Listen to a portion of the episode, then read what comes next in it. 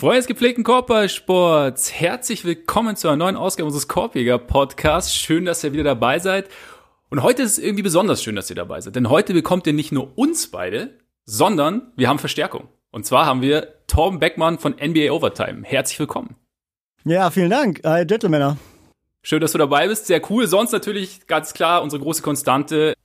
Ole Frax. Mein Name ist Max Marbeiter und wir haben uns gedacht, wenn wir schon mal zu dritt sind, dann nehmen wir uns gleich den kompletten Westen vor. Wir basteln uns einmal den Westen zusammen. Wie sehen wir den Westen? Wie teilen wir ihn ein? Welche Tiers haben wir? Und da vor dem Einstieg vielleicht kurz die Frage, Torben, wo hat eigentlich deine Basketballkarriere begonnen? Also wo war dein erster großer Favorit? Osten oder Westen? Äh, nee, auf jeden Fall im Westen. Ich bin also klassisch äh, mit Dirk eingestiegen. Deswegen, ähm, ja, habe ich so vielleicht die klassische deutsche Fanbrille aufgehabt am Anfang. Ah, alles klar, alles klar. Und die Sympathien weiterhin bei den Mavs oder mittlerweile einfach nur noch freudiger Beobachter?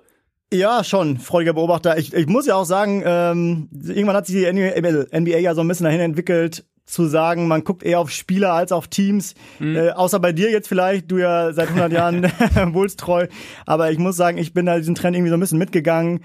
Ähm, aber trotzdem habe ich natürlich auch so ein, zwei Teams. Ich mag eigentlich die Nuggets, die ich mir so seit ein paar Jahren immer ganz gerne angucke. Aber ey, ich gucke einfach gerne guten Basketball. Das ist so die Hauptsache. Auf jeden Fall. Und da bekommen wir momentan auch relativ viel zum Glück. Ähm, ich muss mal schauen, wenn du die Bulls schon ansprichst, ich weiß noch nicht, wie ich sie heute einflechte. Also irgendwie wird es auf jeden Fall funktionieren. Ich glaube, Ole, ähm, über den Montag müssen wir nicht unbedingt reden. vielleicht vielleicht habe ich da noch einen Satz Ach so, zu sagen. Okay. Nein, wahrscheinlich nicht. Nee, alles gut. sehr gut, sehr gut. Ich meine, es gab schon wieder Hiobsbotschaften, Verletzungen und so. Ist natürlich hart, wo in der Karte vier Wochen raus, aber Siehst du, jetzt hast du es doch schon ja, geschafft, die Das ist eigentlich ganz einfach. Ich muss einfach nur, eigentlich muss ich einfach nur sagen, dann läuft das schon. Aber gut. Ja. Ähm, zurück zum Westen, be beziehungsweise wir starten eigentlich relativ zeitnah, würde ich sagen, weil wir haben ja einiges vor, natürlich aber nicht ohne euch auf unsere Patreon-Seite zu verweisen. Torben, du hast wahrscheinlich auch schon mal gehört, unsere Patreon-Seite unter patreon.com slash Korpiger Podcast und Korpiger mit. AE. AE. Sorry, Ole. Das, das siehst du mal. Sehr gut. ich mache heute einfach Load Management. Ja, sehr gut. okay. Ja. Auf jeden Fall da könnt ihr, wenn ihr das wollt, könnt ihr uns da mit kleinen monatlichen Beiträgen unterstützen. Vielen, vielen Dank natürlich an all die es schon tun. Als kleinen Ausgleich dafür gibt's extra Content. Zum Beispiel 25 Minutes or Less. Da sprechen wir über spontan, über Themen, die sich aufgetan haben, über die Nacht oder in den letzten Tagen. Und hin und wieder Mailback-Folgen. Letzte Woche gab's eine, die Woche davor auch schon. Genau. Und wenn ihr Lust habt, schaut da gerne mal vorbei. Und jetzt würde ich sagen, starten wir eigentlich direkt. Und ich fand, weil ich fand es grundsätzlich, ich weiß nicht, wie es euch ging, ich fand es gar nicht so einfach diese Saison, weil es gibt natürlich so ein paar Teams, die sind klar, aber dadurch, dass du einfach so selten irgendwie das komplette Roster dabei hast, Verletzungen, Covid-Protokoll etc., ist, es, ist die Einschätzung, fällt mir noch relativ schwer. Also ich weiß nicht, wie es da bei euch ist. Ja, ich glaube, da, da kommt auch einfach gleichzeitig dann äh, erleichternd hinzu, dass man ja zum Beispiel nicht wie sonst sagt, das ist ein Team, das kann vielleicht Platz 7 erreichen oder so, oder das, ja, da reicht's nicht ganz für die Playoffs, weil du halt durch diesen, durch dieses Play-in-Ding hast du letztendlich ja einfach den Cheatcode. Also es gibt halt äh, da dann vier Plätze statt zwei am Ende der, der Playoff-Ränge, so auf die Art und Weise. Da habe ich, also kann ich auch schon mal vorher als Spoiler reinhauen. Ich habe ein paar mehr Teams, die so auf, in diesem Fringe-Bereich sind. Aber klar, ich meine, gerade auch bei einigen Top-Teams hast du halt bisher ziemlich krasse Ausfälle und also gerade zum Beispiel die Mavs, die Torben ja gerade schon angesprochen hat, hast du halt äh, in dieser Saison bisher gefühlt zwei Spiele gesehen, wo der Großteil des wichtigen Kaders zur Verfügung steht und da fällt die Einschätzung dann natürlich ein bisschen schwerer. Ist schwierig. Von daher, lass mal direkt reingehen. Sollen wir oben anfangen, unten anfangen? Was ist euch lieber? Ich würde sagen, wir machen das abwechselnd. Wir fangen oben an, dann gehen wir nach ganz unten und dann gehen wir nach ganz oben. Wow. Und dann, weißt, irgendwann treffen wir uns in der Mitte. Alter, ist das okay? Es, es ist okay. Ich, es wird heraus, ist eine Herausforderung, aber ich glaube, wir, wir kriegen es hin. Ganz oben, Torben, Lakers? Ja, ganz oben die Lakers, äh, irgendwie wenig überraschend, oder? Also war so das, was alle vor der Saison erwartet haben und äh, ich bin ja komplett bei dir. Ich habe mich auch ein bisschen schwer getan, ähm, ja, jetzt schon das Riesenfazit zu ziehen, weil die Saison so verrückt läuft, weil so viel Covid da ist. Äh, ich glaube in Kalifornien auch nochmal krassere Maßnahmen als in anderen Bundesstaaten. Die Lakers haben da, glaube ich, auch nochmal ein bisschen mehr zu schultern als andere Teams, was sich einfach so Treffen auch angeht. Ne? Irgendwie läuft da dann viel auch digital oder so, ist bestimmt auch verrückt. Ja. Ähm, und trotzdem mit den Neuzugängen, ähm, die hatten ja auch eine super kurze Offseason. Ja, sieht das ja erstmal fantastisch aus. Äh, habt ihr ja auch schon drüber gequatscht. Ich glaube, da kann man sich relativ beruhigt zurücklehnen als Lakers-Fan gerade ähm, und erstmal die Saison angucken. Ähm, ja, ich hab da gerade keine großen Bauchschmerzen, muss ich gestehen. Ja, würdet, würdet ihr auch beide zustimmen, dass sie im Moment so ein bisschen in einem in einem Tier für sich alleine sind? Also da wäre jetzt mein Argument dafür, wo wir auch letzte Woche schon ein bisschen drüber geredet haben, dass äh, ihr Steigerungspotenzial einfach ziemlich massiv ist und sie deshalb irgendwie noch so ein kleines bisschen auf einer eigenen Insel sind. Ja, für mich auf jeden Fall. Sorry, Max, ich will ja gar nicht äh, vorgreifen, aber alleine, wenn man die Stats von LeBron und AD anguckt, dann äh, ist da ja auf jeden Fall noch Luft nach oben. Und man hat ja jetzt auch schon hier und da das Gefühl, dass sie einfach schleifen lassen. Ne? Haben wir irgendwie gegen Golden State gesehen, ja, die Niederlage war ja irgendwie auch einfach unnötig, aber dann irgendwie auch mhm. fast schon egal. Das ist also so ein bisschen hier und da mal an, an die Warriors erinnert, ne, an den Modus, den die hier und da eingelegt haben in der einen Saison, als sie wussten, dass sie gut sind. Ähm, ja, die sind gut, die können besser spielen. Mal abwarten, wie es dann in den Playoffs wird, beziehungsweise auf wen sie treffen. Die Regular Season ist nicht ganz so wichtig bei den Lakers, merkt man auf jeden Fall. Also geht tatsächlich, wie du sagst, so ein bisschen ums Einspielen, bisschen Load Management für die Herren Davis und, und James. Trotzdem frage ich mich zumindest. Also, und ich wollte die Frage auch gerne mal in die Runde stellen, ob nicht die Clippers da eventuell reinrutschen können. Also ich sage euch auch ganz kurz warum, weil ich habe irgendwie also letztes Jahr waren die Clippers ja eigentlich für viele mit der Top-Favorit und dann gab's diese sensationelle Playoff-Serie gegen die Nuggets und am Ende habe ich so den Eindruck, also wenn man sich die Clippers jetzt anschaut, dass da dass sie irgendwo die richtigen Schlüsse für sich draus gezogen haben, dass sie auch was geändert haben, dass Tai Lu was geändert hat. Und wenn Ole vorhin das Steigerungspotenzial angesprochen hat, zum Beispiel bei den Clippers, ein Fakt zum Beispiel ist, glaube ich, ähm, auch wenn man so, so Leuten zuhört, die sich so ein bisschen mit den, näher mit den Clippers beschäftigen, beziehungsweise näher dran sind an den Clippers, dass momentan sehr, sehr viel Augenmerk auf die Offense gelegt wird, die jetzt auch anders aussieht, also kommen wir sicher auch noch äh, genauer drauf, aber gleichzeitig die Defense so ein bisschen, ja, so hinten ansteht sozusagen. Und da, ich meine, wir haben letztes Jahr alles schon drüber gesprochen, was sie für ein defensives Potenzial mit haben, allein äh, dabei haben, allein mit George und, und Kawhi plus Beverly. Und ja, deswegen bin ich mir, und ich habe, manchmal bilde ich mir so ein, als seien die Clippers ein Team, das den Lakers unangenehm werden könnte. Auch wenn die beiden Stars der, der Lakers vielleicht ein bisschen schwerer zu stoppen sind als die der Clippers, aber trotzdem habe ich irgendwie so den Eindruck, als könnte es schwierig werden. Also ich, ich weiß nicht, wie es ihr seht.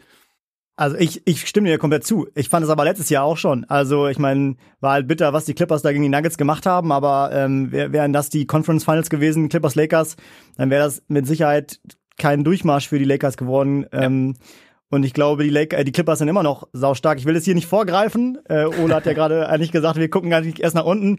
Aber ich ähm, weiß nicht, kurzer Spoiler. Ich glaube, bei den Clippers kommt es da auch vor allen Dingen auf die Playoffs an. Also ich irgendwie klingt bescheuert, aber ähnlich, was ich jetzt so, ähm, was ich zu den Lakers gesagt habe, die Regular Season funktionieren die. Die haben immer noch zwei Stars. Die haben stark dazu gekauft. So, die zu unterschätzen ist, glaube ich, in meinen Augen ein Riesenfehler. So, am Ende ist ja irgendwie so die ganz große Frage, die da steht, was macht Paul George in den Playoffs, ne? So, dass der jetzt mhm. wieder funktioniert. Ja, sehen alle, so wussten wir auch vorher. Und die große Frage ist, was ist das Problem gewesen letztes Jahr? War es tatsächlich die Bubble und der Druck, über den George ja auch gequatscht hat? Er hat ja diese mentale Komponente auch mit reingebracht, so. Oder ist es am Ende einfach auch ein Paul George, ja, der nicht wie andere Superstars besser wird unter Druck, sondern da einfach ein Problem mit hat. Keine Ahnung, mag sein. So, ähm, wenn die beiden Stars und der Rest des Teams top sind, dann haben die Lakers auf jeden Fall da, glaube ich, keine leichte Aufgabe. Aber mm, ja, das ist dann am Ende, ja, ich finde, ich finde, viel hängt von Paul George tatsächlich ab, wie der in Playoffs performt. Ja, ich, ich würde da auch noch äh, Kawhi sogar mit reinnehmen. Also den haben wir natürlich in den Playoffs schon krass performen sehen, aber letzte letztes Jahr das Duell mit den Clippers, da war er über die Serie gesehen nicht besser als George, sondern eher sogar, glaube ich, ein kleines bisschen schlechter. Und ich glaube, bei, bei Paul George, ich meine, wir haben ja auch schon das eine oder andere Mal über ihn gesprochen. Es ist manchmal so ein bisschen, bisschen auffälliger bei ihm noch, weil ich finde, das ist jemand, an seinen besten Tagen sieht er aus wie der beste Spieler aller Zeiten und an seinen schlechtesten Tagen sieht er aber aus wie ein schlechter Rollenspieler. Und so diese, diese Unterschiede sind halt so krass und dazu äußert er sich dann relativ häufig einfach auch ein bisschen unglücklich und ich glaube, dadurch äh, wird er dann immer noch ein bisschen leichteres Ziel, aber ich fand, ähm, beide Stars haben auf jeden Fall was zu beweisen in dieser Saison und um dann irgendwie so äh, nochmal ein bisschen auf dieses Tier dann einzugehen, ich würde da zustimmen, dass sie das Team sind, also bei mir sind sie auch in einem eigenen Tier und das habe ich ernsthafte Konkurrenz genannt, weil sie meiner Meinung nach auch im Vergleich zu den anderen Teams theoretisch mehr Möglichkeiten haben, auch den Lakers beizukommen. Also mal gucken, ob sie das dann umsetzen können, aber ich glaube, der große Unterschied ist, den sie zum Beispiel zu Utah oder Denver haben, dass sie Leute auf dem Flügel haben, die LeBron und Co. zumindest irgendwie beschäftigen können und da nicht von vornherein in ein Duell gehen und das eigentlich nicht gewinnen können. Ich glaube, das hat letzte Saison für die Clippers gesprochen. Also ich habe sie ja auch sehr positiv gesehen, auch wenn mein Meistertipp dann irgendwann die Lakers waren. Ähm, aber sie konnten es letzte Saison nicht so äh, abrufen. Ich habe das Gefühl, sie sind dieses Jahr ein bisschen konzentrierter. Also Max, was du auch schon gesagt hast, wo ich so ein bisschen Fragezeichen habe, was also was die Haltbarkeit angeht, ist, dass sie im Moment halt absurd gut von der Dreierlinie mhm. unterwegs sind. Also sie haben die beste Quote mit Abstand, irgendwie mit 42,3 Prozent. So gut war, glaube ich, in der in der Ära, wo Teams viele Dreier werfen, noch nie ein Team. Deswegen wird das wahrscheinlich noch mal ein kleines bisschen runtergehen. Aber sie haben offensiv halt auch einfach krass viele Waffen. Also das muss man schon sagen. Jetzt gerade sind zwar äh, George und Kawhi dann beide im, im Corona-Protokoll, aber auch das ist ja ein Team, wo es jetzt nicht darum geht, irgendwie in der Regular Season jeden Sieg zu holen, sondern eher, dass man halt so eine Chemie findet. Und ich habe da auch den Eindruck, dass sie da in dieser Saison das einfach ein bisschen seriöser angehen. Und insofern würde ich auch sagen, das ist so das Team, was, wenn wir das jetzt so aus der Perspektive, wer kann den Lakers gefährlich werden sehen, dann ist das nach wie vor das Team, was man als erstes nennen muss. Sie hatten ja auch, glaube ich, bis Montag mit die effektivste Offense der Liga-Geschichte. Ich glaube, die Bucks haben sie jetzt überholt, aber gut, letzte. Ja, die beiden, die haben, haben sich so ein bisschen abgewechselt. Ja. Jetzt heute Nacht waren die Clippers halt mies und jetzt sind sie dann irgendwie auch gleich 1,7 Punkte ja. hinter den Bucks, aber immer noch auf Platz zwei und immer noch exzellent unterwegs. War natürlich auch gegen die Defensivgötter aus Atlanta, von daher kann es da schon mal passieren, dass die Offense da nicht so läuft. Aber nee, grundsätzlich, also ich denke auch, die, ähm, ich denke auch, die ich bin, ich bin mir auch nicht sicher, ob es haltbar ist, das Shooting, weil es schon extrem ist. Also Beverly über 40 Prozent, George bei knapp 50 Prozent von draußen. Also es ist schon relativ viel. Wo, wobei die Sample Size mittlerweile halt auch nicht mehr so klein ist. Ne? Also es ist halt schon, wir kommen, also ich denke schon, dass es sich irgendwo einpendeln kann. Und gerade bei, bei George, also Playoffs auf jeden Fall ein Faktor. Ne? Also was Torben gesagt hat, finde ich auch. Aber er hat ja über seine Karriere eigentlich immer so um die 40 Prozent von draußen getroffen. Jetzt hat er endlich mal irgendwie eine reparierte Schulter, die er nicht erst wieder irgendwie auf Spielbetrieb bringen muss. Vielleicht pendelt er sich tatsächlich aber in den in mittleren 40ern ein. Also möglich ist es. Wie es da mit Druck äh, aussieht, muss man sehen. Kawhi momentan natürlich auch extrem gut unterwegs. Ich habe gestern mal geguckt, über 50 Prozent aus dem Feld, über 40 Prozent von draußen, 90 Prozent Freiwürfe ist auch okay. Von daher.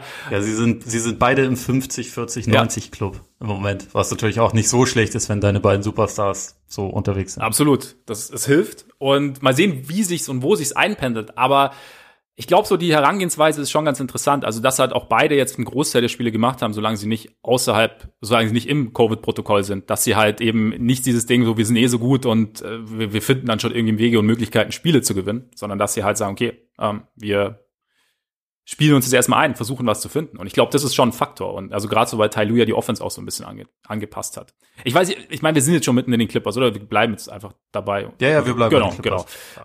Da habt ihr, also Ole, keine Ahnung, die Hast du die Offense dir mal ein bisschen angeschaut oder hast du so ein bisschen so einen, also einen Einblick? So, es ist, also der Ball läuft schon deutlich oder bedeutend besser oder und vor allem auch mehr als als vergangene Saison, ne?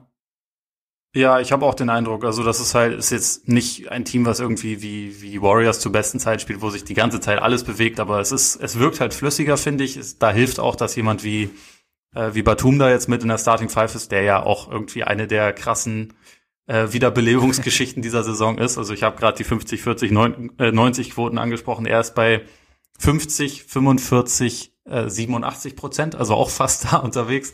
Und es ist halt einfach ein Spieler, der auch uneigennützig ist. Und auch da bin ich mal gespannt, ob sich das die ganze Saison über so bestätigen lässt. Aber so für den Moment finde ich das schon, dass die Offense irgendwie ein bisschen flüssiger wirkt, dass es auch teilweise ein bisschen schnellere Abschlüsse gibt als, als noch in der Vorsaison und dass man ja da vielleicht irgendwie so ein kleines bisschen mehr Dringlichkeit drin hat.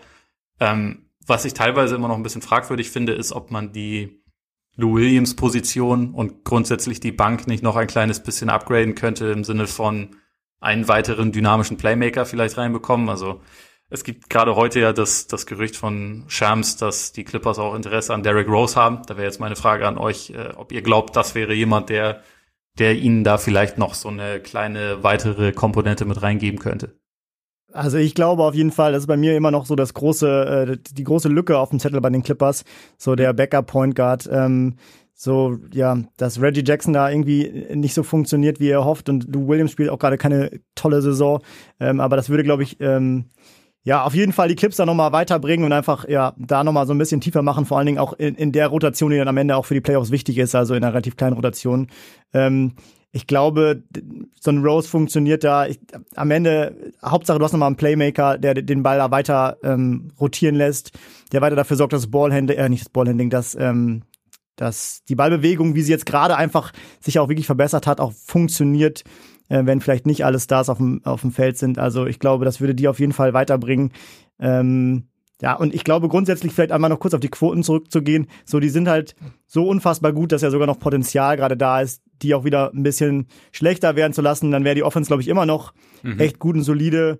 Und man könnte auch noch mal wieder ein bisschen mehr ähm, ja, Fokus auf die Defense legen. Da ist ja auf jeden Fall noch Potenzial. Aber dass sich das so beides irgendwo in der Top 10 einpendelt, ähm, ich glaube, da ist irgendwie ziemlich viel möglich auch dieses Jahr tatsächlich. Ja, das ist ein guter Punkt. Also das halt, das muss ja, es muss ja nicht mal so bleiben, wie es ist, damit es trotzdem, damit es immer noch saugut ist. Also das denke ich schon auch.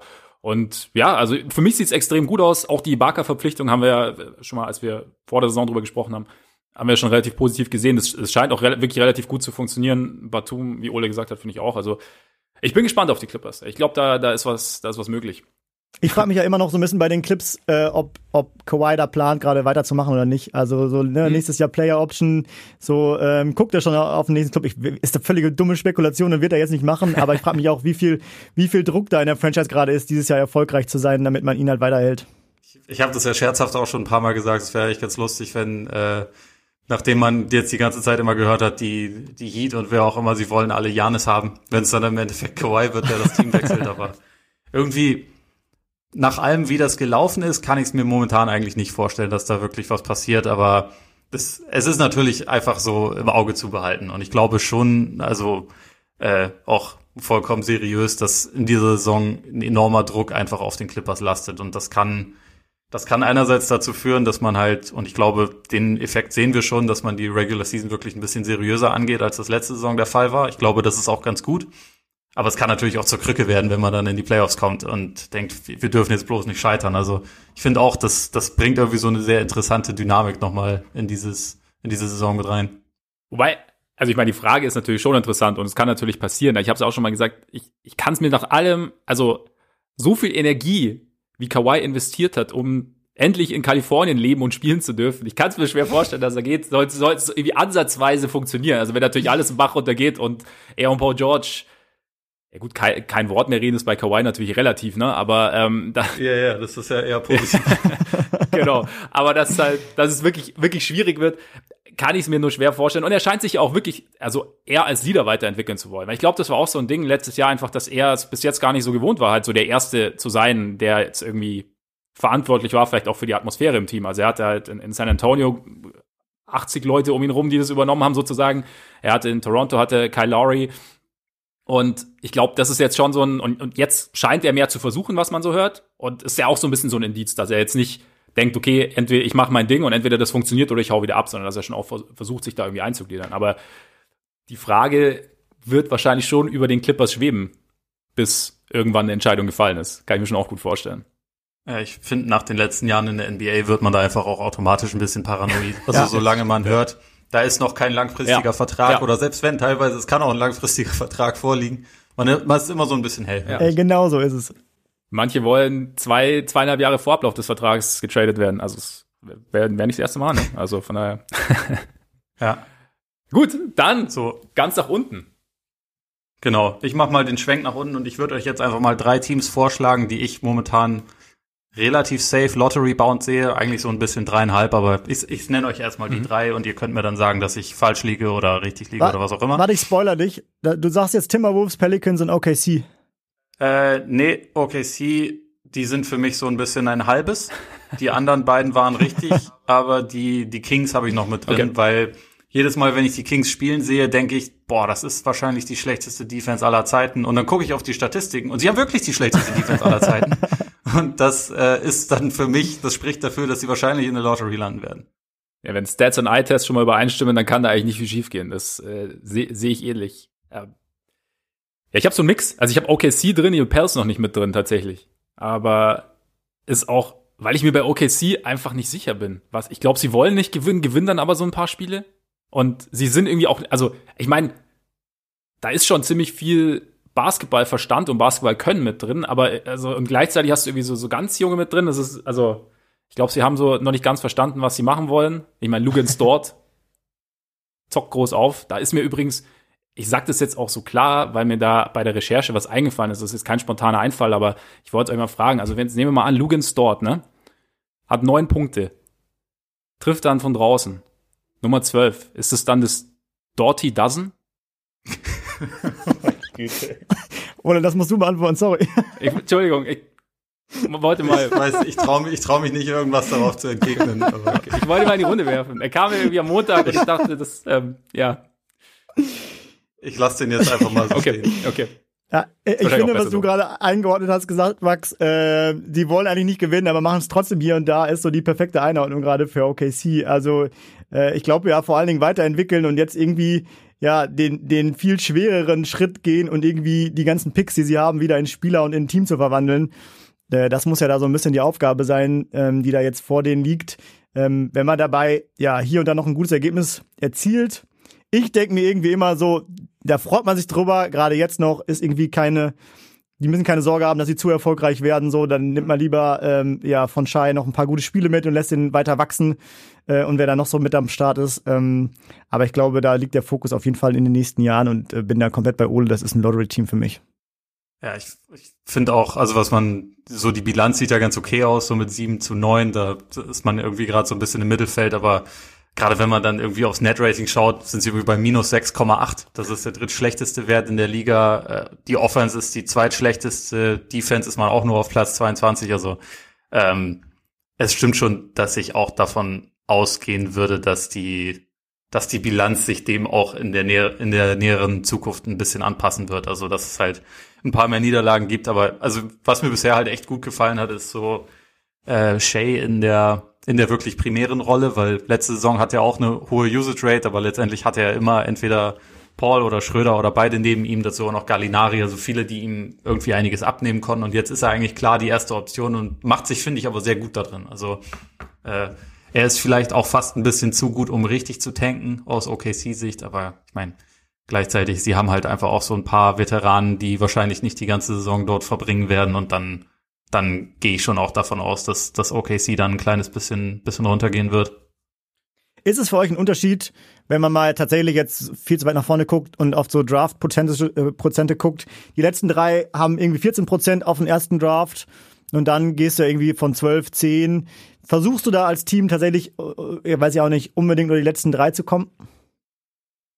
Ich glaube, es kommt ein bisschen darauf an, wie die, wie die Tabelle dann aussieht. Ich meine, wenn du da irgendwie in einem also ich glaube nicht, dass du halt quasi dann Wochen darauf auslegst oder, oder Monate, wo es dann wirklich nur darum geht, so wir versuchen jetzt aktiv zu verteidigen. Wenn du aber in den letzten ein, zwei Saisonwochen an einem Punkt bist, wo vielleicht eine Niederlage mehr den Unterschied geben kannst, dann kann ich mir schon vorstellen, dass man da ein bisschen, bisschen offensichtlicher noch beigeht. Aber ähm, also was, was meine Sicht angeht, ich glaube, da die Wahrscheinlichkeiten jetzt ja alle nicht brutal hoch sind, würde ich immer denken, verlassen wir uns darauf, dass wir sowieso nicht wahnsinnig gut sind, also dass das Team, was wir hier zusammengestellt haben, nicht wahnsinnig gut ist und lassen es irgendwie drauf ankommen. Also ich, ich finde es immer so ein bisschen, bisschen krass, wenn man so den Eindruck bekommt, dass es wirklich nur noch darum geht zu verlieren ähm, und man dann bestimmte Aufstellungen zu sehen bekommt. Also ich glaube mal, das ist schon ewig zurück, aber wo, wo die Rockets dann irgendwie einen 40-jährigen Elvin Hayes dann, glaube ich, irgendwie 45 Minuten haben spielen lassen, um ja nicht eine Chance zu haben zu gewinnen und solche Geschichten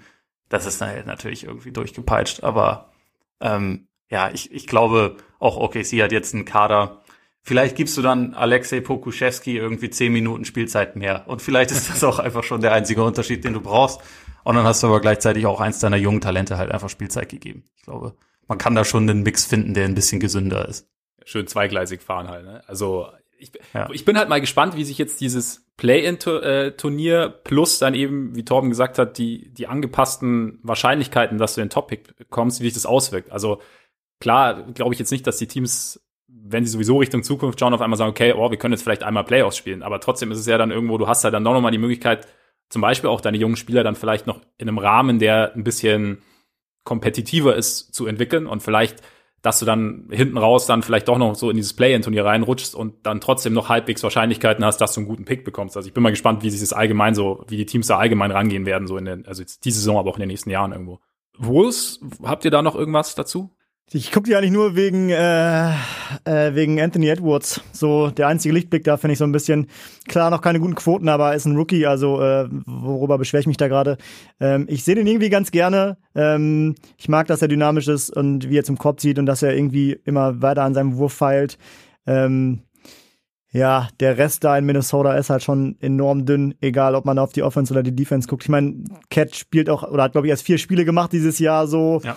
Ähm, muss man natürlich immer dazu sagen. Ähm, ja, aber ähm, da funktioniert in meinen Augen noch nicht so richtig viel. Ähm, ich hätte ehrlich gesagt gedacht, dass sie ein bisschen besser sind, dass sie so mies sind, hätte ich nicht gedacht, aber vielleicht schiebe ich es jetzt auch auf Cat gerade, dass er nicht da ist, dass er nicht da ist. Ähm, aber so richtig gerne schalte ich da nicht ein, muss ich sagen. Ja, ich glaube, Towns wäre halt derjenige, der zumindest die Offense retten könnte, weil die Offense ist bisher halt eine Katastrophe, aber die Defense ist es halt auch ja. und ich glaube, da, äh, also wird er wahrscheinlich jetzt nicht den großen Unterschied machen, deswegen sehe ich die, die Wolves schon auch momentan klar auf Lottery-Kurs. Was, was Edwards angeht, ich finde, der hat einmal, einmal pro Spiel hat er so eine Aktion, wo du denkst, krass, Superstar.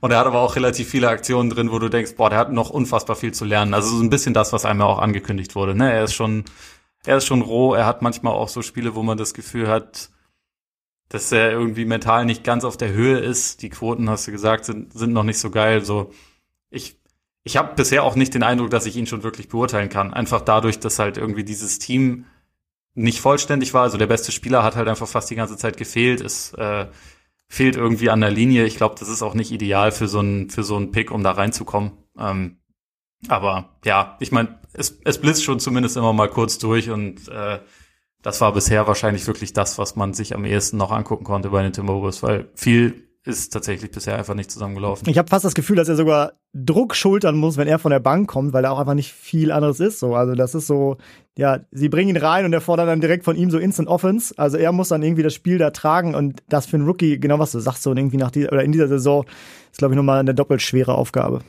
Ja, also ich meine, so diese Hoffnung, dass das halt irgendwie man mit entweder Rubio oder Russell immer jemanden drauf hat, der irgendwie so ein bisschen für eine Linie sorgt, die das hat sich bisher nicht so richtig, äh, nicht so richtig übertragen, muss man sagen. Was? Das überrascht. das überrascht mich auch, dass gerade bei Rubio, das, äh, also mit Rubio, das nicht, nicht besser funktioniert. Weil, wie gesagt, nach den, nach den Erfahrungen bei den Suns dachte ich ja auch, dass das äh, sich eventuell auch auf die Wolves übertragen ließ. Aber ich glaube halt auch, dass, also einfach dadurch, dass das Townsfield, ich meine, es ist halt irgendwo schon so der, der, um den sich alles bewegt im Endeffekt bei denen. Also gerade in der Offense natürlich, wie Ole sagt.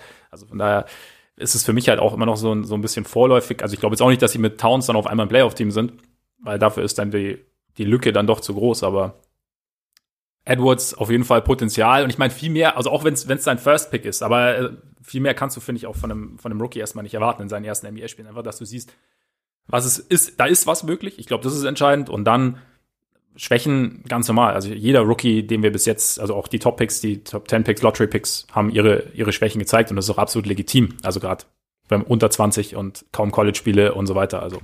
Absolut. Ich habe noch eine, eine wichtige Frage für euch, weil das äh, einigermaßen relevant doch werden könnte, was ich nicht unbedingt gedacht hätte. Aber behalten die Wolves dann eigentlich ihren Pick? Weil der ist Top 3 geschützt und ansonsten geht er halt nach Golden State im Zuge dieses glorreichen Trades von Andrew Wiggins für D'Angelo Russell, wo ich da schon gesagt habe, ich bin mir nicht ganz sicher, wen ich von beiden jetzt so wirklich viel lieber haben möchte, aber momentan naja, sieht es nicht unbedingt geil für die Timberwolves aus. Aber meint ihr, äh, sie kriegen einen der ersten drei oder geht der geht da halt ein hoher Lottery-Pick dann stattdessen an Golden State? Kommt auch so ein bisschen auf den Osten an, ne? Also äh, wie mies äh, bleiben da die Wizards? Wie viele Spiele machen sie noch? War es das schon mit der Saison für Washington? äh, ähm, was macht Detroit? So ein bisschen. Also wäre möglich, keine Frage. Ähm, aber ja, ich, ich hoffe ja irgendwie noch, dass Minnesota so ein bisschen da aufwacht und dass Towns irgendwann, irgendwann zurückkommt. Mal schauen. Ich meine, gerade mit den angepassten Wahrscheinlichkeiten kann es natürlich schon schnell passieren, dass du aus den Top 3 rutschst, auch wenn du, wenn du zu den mieseren Teams gehörst. Und dann, ja gut, wär, also ne, optimal wäre es nicht in dem Fall. Aber, aber sie wollten unbedingt diesen Point Guard der Zukunft haben. Sie du, haben, du reitest da schon wahnsinnig gern drauf rum, gell? ja, schon. Als äh, erklärter größter D'Angelo ja. Russell-Fan. Ne? Muss es, muss es halt dann vielleicht einfach sein. Es tut mir leid, wir können, wir können weitermachen. Also ich mein- ich wollte ich wollte es einfach nur mal kurz noch mal in Erinnerung rufen, weil das doch nicht ganz unwichtig Ja, auf jeden Fall. Ist auch legitim. Ich meine, vielleicht, also nicht, dass ich Ryan Saunders jetzt an den Job will, aber vielleicht müssten sie einfach nur Kenny Atkinson zurückholen. Also, oder nicht zurückholen, sondern holen, der dann D'Angelo, vielleicht ist das der D'Angelo Russell-Flüsterer unter den Coaches. Wer weiß. Wahrscheinlich. Oder Chris Fleming direkt. Oder so, stimmt, stimmt. Wobei der ist, der ist gut aufgehoben, wo er ist. Jetzt hast du die Bulls ins Spiel gebracht, quasi. sorry, sorry, sorry. Du musst immer Immer, vorsichtig immer sein. gerne, mit sowas. immer gerne. Ich nehme das sehr gerne auf. Das ist ein Minenfeld, durch das ich jede Woche navigiere. Okay, aber wir, wir, wir gehen da nicht weiter drauf ein. Wir lassen es so stehen. Ähm, und gehen damit hoch. Tom, äh, wer würde denn für dich so direkt nach Clippers Lakers kommen am besten? Ja, ähm, ist tatsächlich eine knifflige Frage, einfach um nochmal auf, auf deine einleitenden Worte zu kommen, weil die Saison bisher so, so hoch und runter ist. Ähm, also, am Anfang der Saison hätte ich mal irgendwann Mavs gesagt, aber die kann man da einfach noch nicht zuzählen, weil das halbe Team einfach die ganze Zeit fehlt. Die Jazz, finde ich, überzeugen gerade schon ganz schön mit dem, was sie machen. So neun Siege ist auch ein Punkt ich finde, die Nuggets kommen. Also ich glaube, so Jazz und Nuggets wären so meine nächsten Teams, über die ich da gerade mal reden würde. Wie sieht's bei euch aus? Bei mir ganz genauso. Also mein, mein nächstes Tier nach den Clippers heißt auch im alleridealsten Fall Konkurrenz. Und da sind genau die beiden Teams drin. Bei mir jetzt auch. Also gerade so die Jazz jetzt nach den letzten Spielen, du hast ja schon gesagt, also jetzt neun in Folge mittlerweile gewonnen. Ähm, haben sich sowohl offensiv als auch defensiv sind sie in den, also von den Ratings her in den, bei den besten Teams der Liga dabei und es scheint auch so irgendwo, als, als sei Mike Conley angekommen, ne?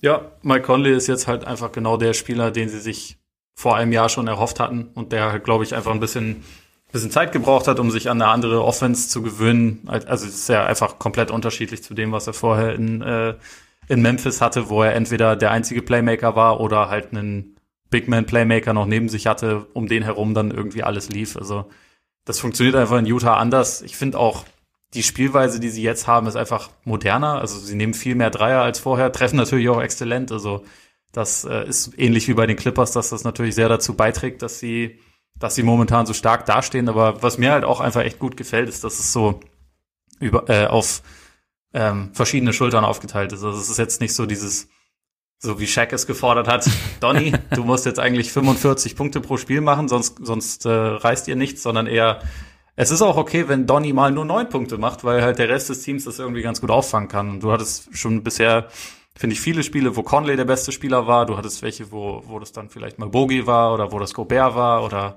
oder auch mal Jordan Clarkson, der erneut eine saustarke Ja. Saison spielt und wo ich mich langsam entschuldigen muss, weil er ist offenbar besser als das, was ich immer dachte.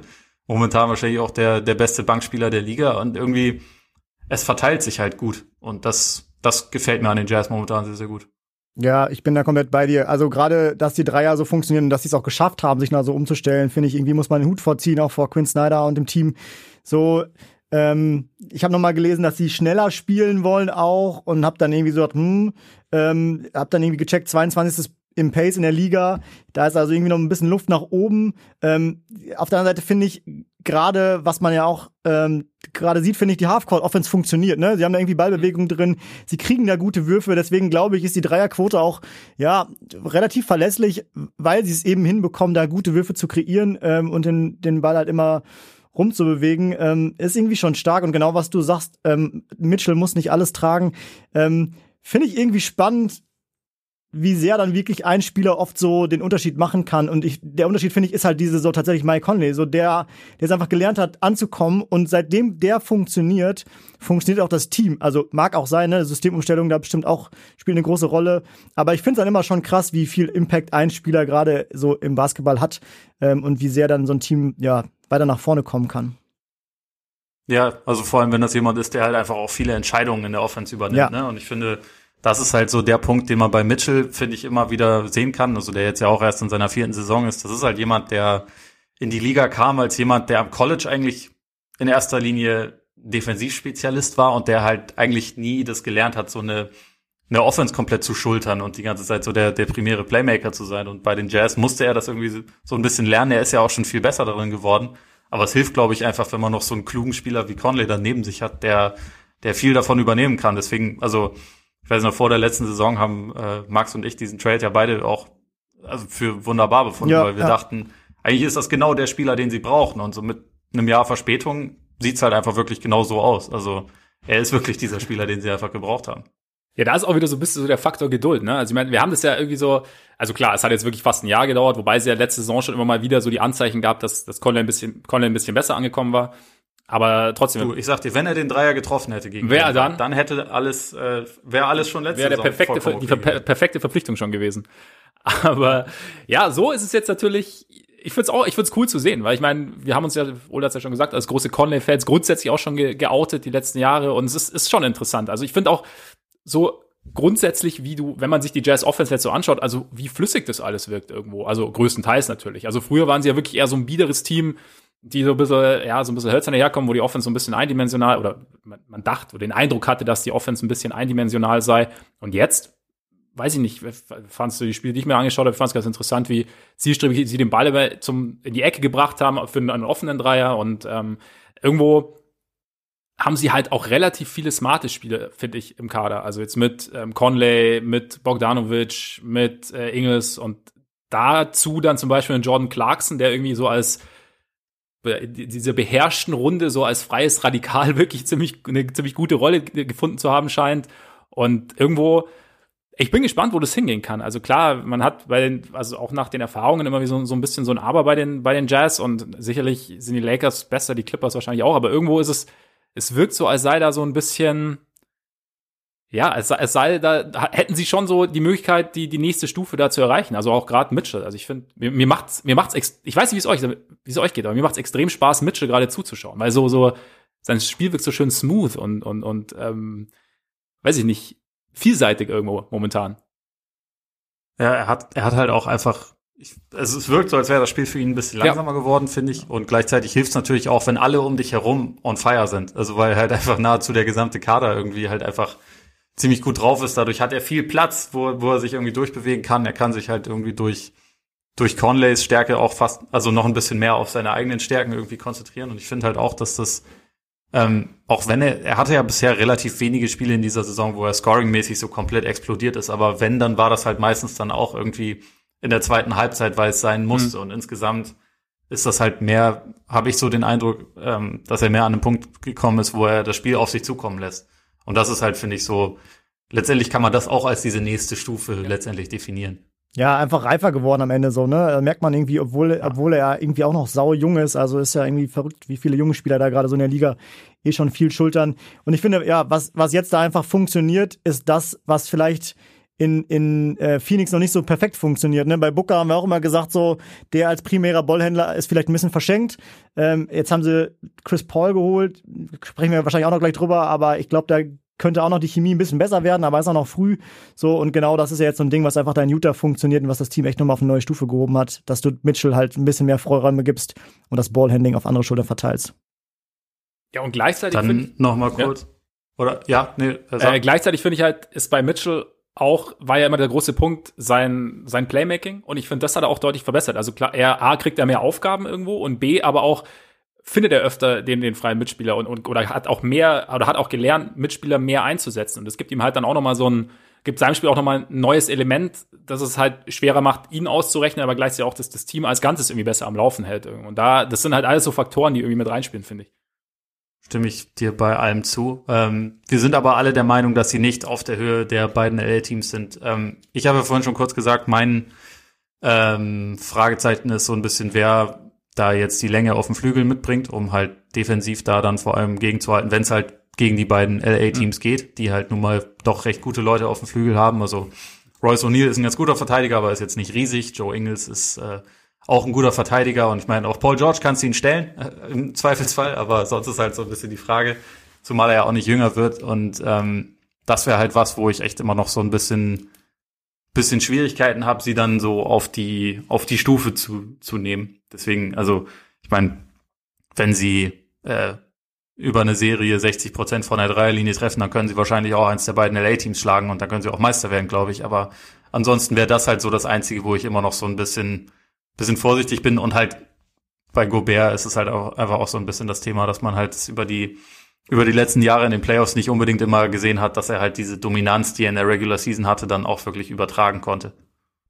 Ja, ich habe vor allen Dingen da irgendwie ein bisschen Schiss, wenn das Spiel in den Playoffs dann wirklich nochmal langsamer wird, dass es dann doch wieder weniger Ballbewegungen gibt und dass dann die Offense, wie sie jetzt gerade aussieht, nicht mehr so da übertragbar wird. So ist noch unbegründet, weil ich es irgendwie auch noch nicht gesehen habe, aber das ist dann so meine größte Sorge, dass am Ende dann doch wieder immer auf Mitchell Isoplays aus äh, hinläuft. So, dass dann vielleicht in der Serie gegen Denver letztes Jahr funktioniert hat, ähm, aber das so auf eine Sieben-Spiele-Serie gegen die Lakers oder die Clippers zu übertragen, da glaube ich auch noch nicht dran. Es kann halt auch gerade sein, eben, dass so, in, also in der Saison, dass es auch, dass die Saison so wie sie läuft, also dass kein Team so oder wenige Teams so richtig einen Rhythmus haben, dass es dann auch begünstigt eben, dass, dass eine Offensive der Jazz so gut läuft. Also dass halt einfach, du triffst halt oft auf Teams, wo dann halt irgendwie doch Spieler plötzlich mehr spielen, die eigentlich in der Rotation hinten sind und dann funktioniert Defense nicht ganz so gut und das kann sich im Playoffs schon ändern. Das stimmt schon irgendwo. Ich meine, Ole, du, vertraust du LeBron-Stopper Bogdanovic nicht, oder was? ja, ich, ich finde es, also es gab diese eine Serie damals gegen, eben, gegen eben. die Pacers, wo LeBron, glaube ich, ein paar Jumper nicht getroffen hat, die er sonst trifft und deswegen hat sich irgendwie so ein bisschen das Gerücht verfestigt, dass das Bogi da überragend war. Also ich fand, er, er hat's überraschend gut gemacht damals, aber als Stopper würde ich ihn nicht zwingend bezeichnen. Aber na, wer weiß, ne? Ich meine, LeBron ist ja mittlerweile alt. Washed. Ja Washed King. Und deswegen kann das ja wahrscheinlich trotzdem irgendwie funktionieren. Sagt es nicht zu laut. LeBron hört es, glaube ich, jedes, jedes Mal, wenn irgendwo das Wort washed in Verbindung mit LeBron fällt, hört er das irgendwie. Wenn durch seinen achten Sinn. Ich glaube, er hört das auch, wenn er das selbst im Schlaf sagt. Ja, ja, wahrscheinlich. Und auf die Art und Weise motiviert ja, er sich. Weil sonst sagen das ja nicht so viele. Aber, aber na gut. Aber ich, ich finde das tatsächlich noch wichtig, was, ähm, was ihr vorher gerade gesagt habt mit dem Thema Kontinuität, weil das muss man bei den Jazz natürlich sagen. Erstens, weitestgehend Covid verschont bisher. Sehr wichtig, nachdem sie letzte Saison ja mit Covid absolut nicht verschont waren, sondern das erste Team waren, das was davon wirklich heimgesucht wurde. Und ähm, der Kader ist halt fast identisch, wie er vorher auch schon war. Das hilft natürlich. Also äh, der namhafte Neuzugang ist Derek Favors und der war ja auch nur ein Jahr nicht da und vorher war er die ganze Zeit da. Und also ähm, gerade wo das momentan ja so ist, dass man irgendwie Team-Meetings und so, dass die dann fünf Minuten bei Zoom sind oder so. Ähm, oder man sich halt irgendwie mal kurz trifft, da, da ist das sicherlich auch ein Faktor, der ihnen im Moment sehr hilft, würde ich mal schätzen jedenfalls. Also im Vergleich zu Teams wie zum Beispiel äh, den Nuggets, über die wir jetzt sprechen ja. könnten, die halt immer mal wieder, also sehr viele Ausfälle einfach bisher schon hatten. Und trotzdem langsam in Fahrt kommen. Ja, vor allen Dingen, weil es ja so langsam so ein bisschen auch funktioniert, dass die Verteidigung besser wird. Ich finde, das ist ja immer so das große Ding bei den Nuggets. Ne? Also kriegen sie es halt irgendwann mal hin, dauerhaft eine Top-10-Defense zu stellen. Ähm, ist bei denen, glaube ich, schon ziemlich hochgegriffen. Vielleicht auch provokant gefragt, ist es äh, rund um Nikola Jokic überhaupt möglich? Ähm, aber ja, ich freue mich so ein bisschen, dass dass da einfach besser läuft. Ne? Der Start war ja sehr holprig, da hat man auch gedacht, uh, was ist jetzt los? Äh, ich glaube, mhm. seit äh, am Anfang irgendwie so 1 und 4 oder 1 und 5 oder sowas und seitdem äh, stehen sie ja ganz gut da.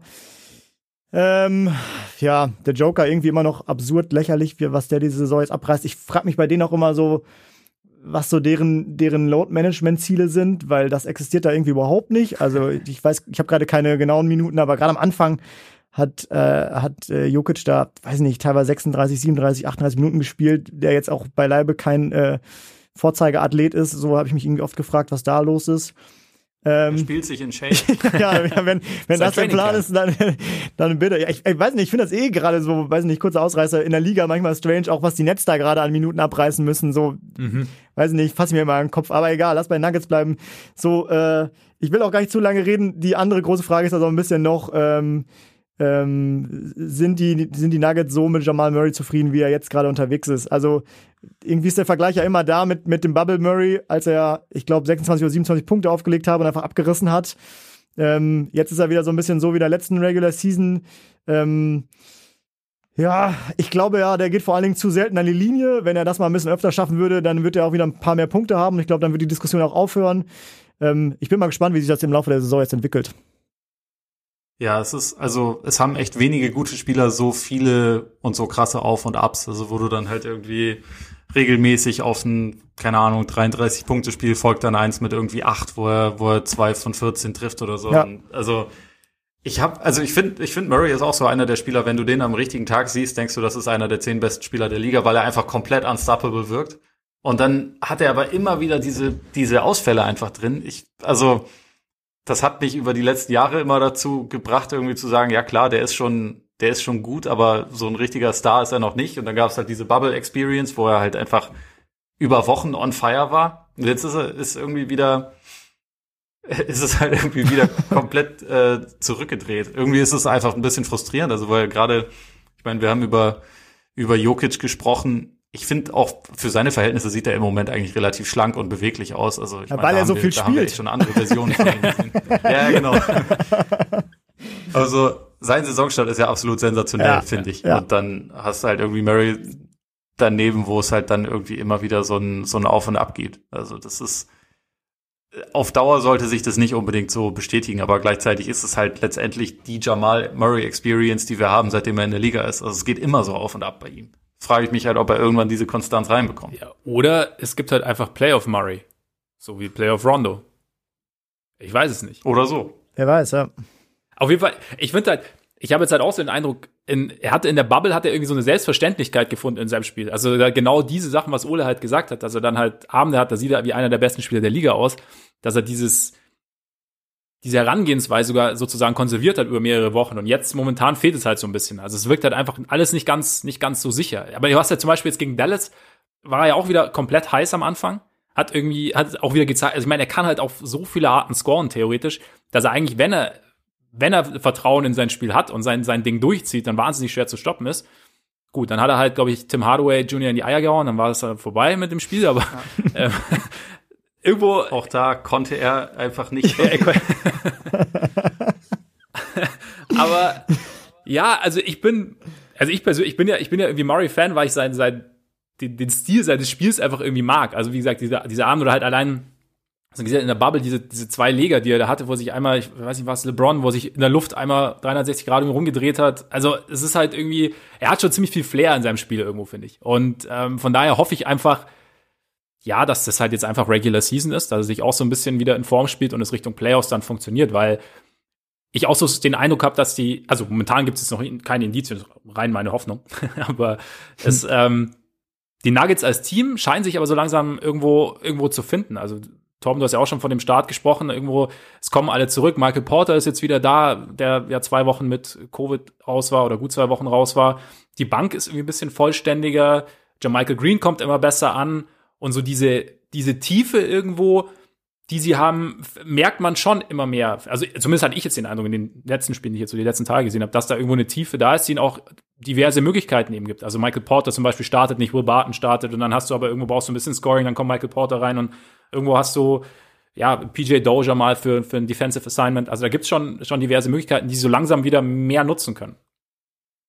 Ja, ich habe auch das Gefühl, das fügt sich einfach ja. so langsam. Es ist zwar aus, aus deutscher Sicht ein bisschen schade, das zu sagen, aber ähm, die, die Bankrotation ergibt auch aktuell einfach ein bisschen mehr Sinn, wenn, wenn halt nicht Hartenstein der erste Big ist, der reinkommt, sondern stattdessen Jamaica Green, der halt diese Shooting-Komponente hat, dann kannst du dann wunderbar mit, mit Porter und auch Monty Morris kombinieren, der ja als, als äh, Backup Point Guard auch einfach einer der, einer der besseren Backups einfach in der Liga ist. Und ich finde schon auch, ähm, das fügt sich so langsam auch ein Campazzo, dessen Statistiken ja jetzt nicht auffällig sind, aber der halt irgendwie auch so eine, so eine Playmaking-Intelligenz irgendwie einfach ja. noch mit, mit draufbringt. Ich finde schon auch, da, da sieht man diese Tiefe und also der Saisonstart war zwar nicht so gut von den Nuggets, aber das war jetzt kein Team, wo ich gedacht habe, dass das muss jetzt so bleiben, sondern ich hatte da schon, also auch haben sie sich über die letzten Jahre auch verdient, hatte ich schon relativ großes Vertrauen darauf, dass sie sich fangen werden. Und ich denke auch, dass es, dass es in nächster Zeit eher noch ein bisschen weiter bergauf gehen wird. Also die Offense ist schon, ich glaube, aktuell äh, Platz drei, sieht, finde ich, auch sehr gut aus. Die Defense natürlich nicht. Und da, also Dom hat es vorhin auch schon angesprochen, das ist halt irgendwie immer so ein bisschen die Frage. Letzte Saison waren sie über weite Strecken sogar wirklich so im Top Ten Bereich unterwegs, wobei das natürlich auch so ein bisschen, bisschen Fool's Gold ist letztendlich, weil das sieht dann vielleicht in der Regular Season auch ein bisschen besser aus, als es in der, in den Playoffs dann wirklich aussieht, wenn Teams dafür planen können, wie man jemanden wie Jokic halt attackiert. Aber ich denke, dass sie da zumindest irgendwie eine mittelmäßige Defense sollten sie mit der Zeit schon wieder aufstellen können. Und ich glaube, dann, dann geht's in den Rankings nach oben. Ähm, was die Playoffs angeht, ist dann einfach immer noch die Frage, kann man den Ausfall von Jeremy Grant defensiv kompensieren, der halt einfach nicht mehr da ist, der glaube ich schon wichtig war. Torrey Craig genauso. Also hat die Defense noch die Upside, dass man dann halt eine Serie gegen eins dieser Top-Teams wirklich gewinnen kann oder nicht. Ich glaube, das ist so das, was zu beantworten ist. Aber offensiv äh, ist es einfach ein geiles Team und ich glaube, es wird einfach auch noch wieder ein bisschen stärker werden, als es jetzt bisher aussah. Ja, ich finde, was du da angesprochen hast mit, mit Jeremy Grant, ist halt so die eine wichtige Frage, wer ist so dein, dein Go-To-Defender dann tatsächlich? Und ähm, das hat sich ja echt noch nicht gezeigt. Ähm, weil sonst, ich mag den Kader auch total. So, ich bin sogar einer der wenigen, glaube ich, äh, die Gary Harris mag und noch an den glaubt. Sein Problem ist ja. irgendwie in meinen Augen, der ist halt überbezahlt, was ein bisschen bitter ist. Ähm, äh, aber ähm, aber ja, ich bin auch sehr gespannt, wie sie, wie sie Grant auffangen können wollen. Aktuell sehe ich da nicht so den einen Defender, der es alleine schafft, der muss es im Team schaffen.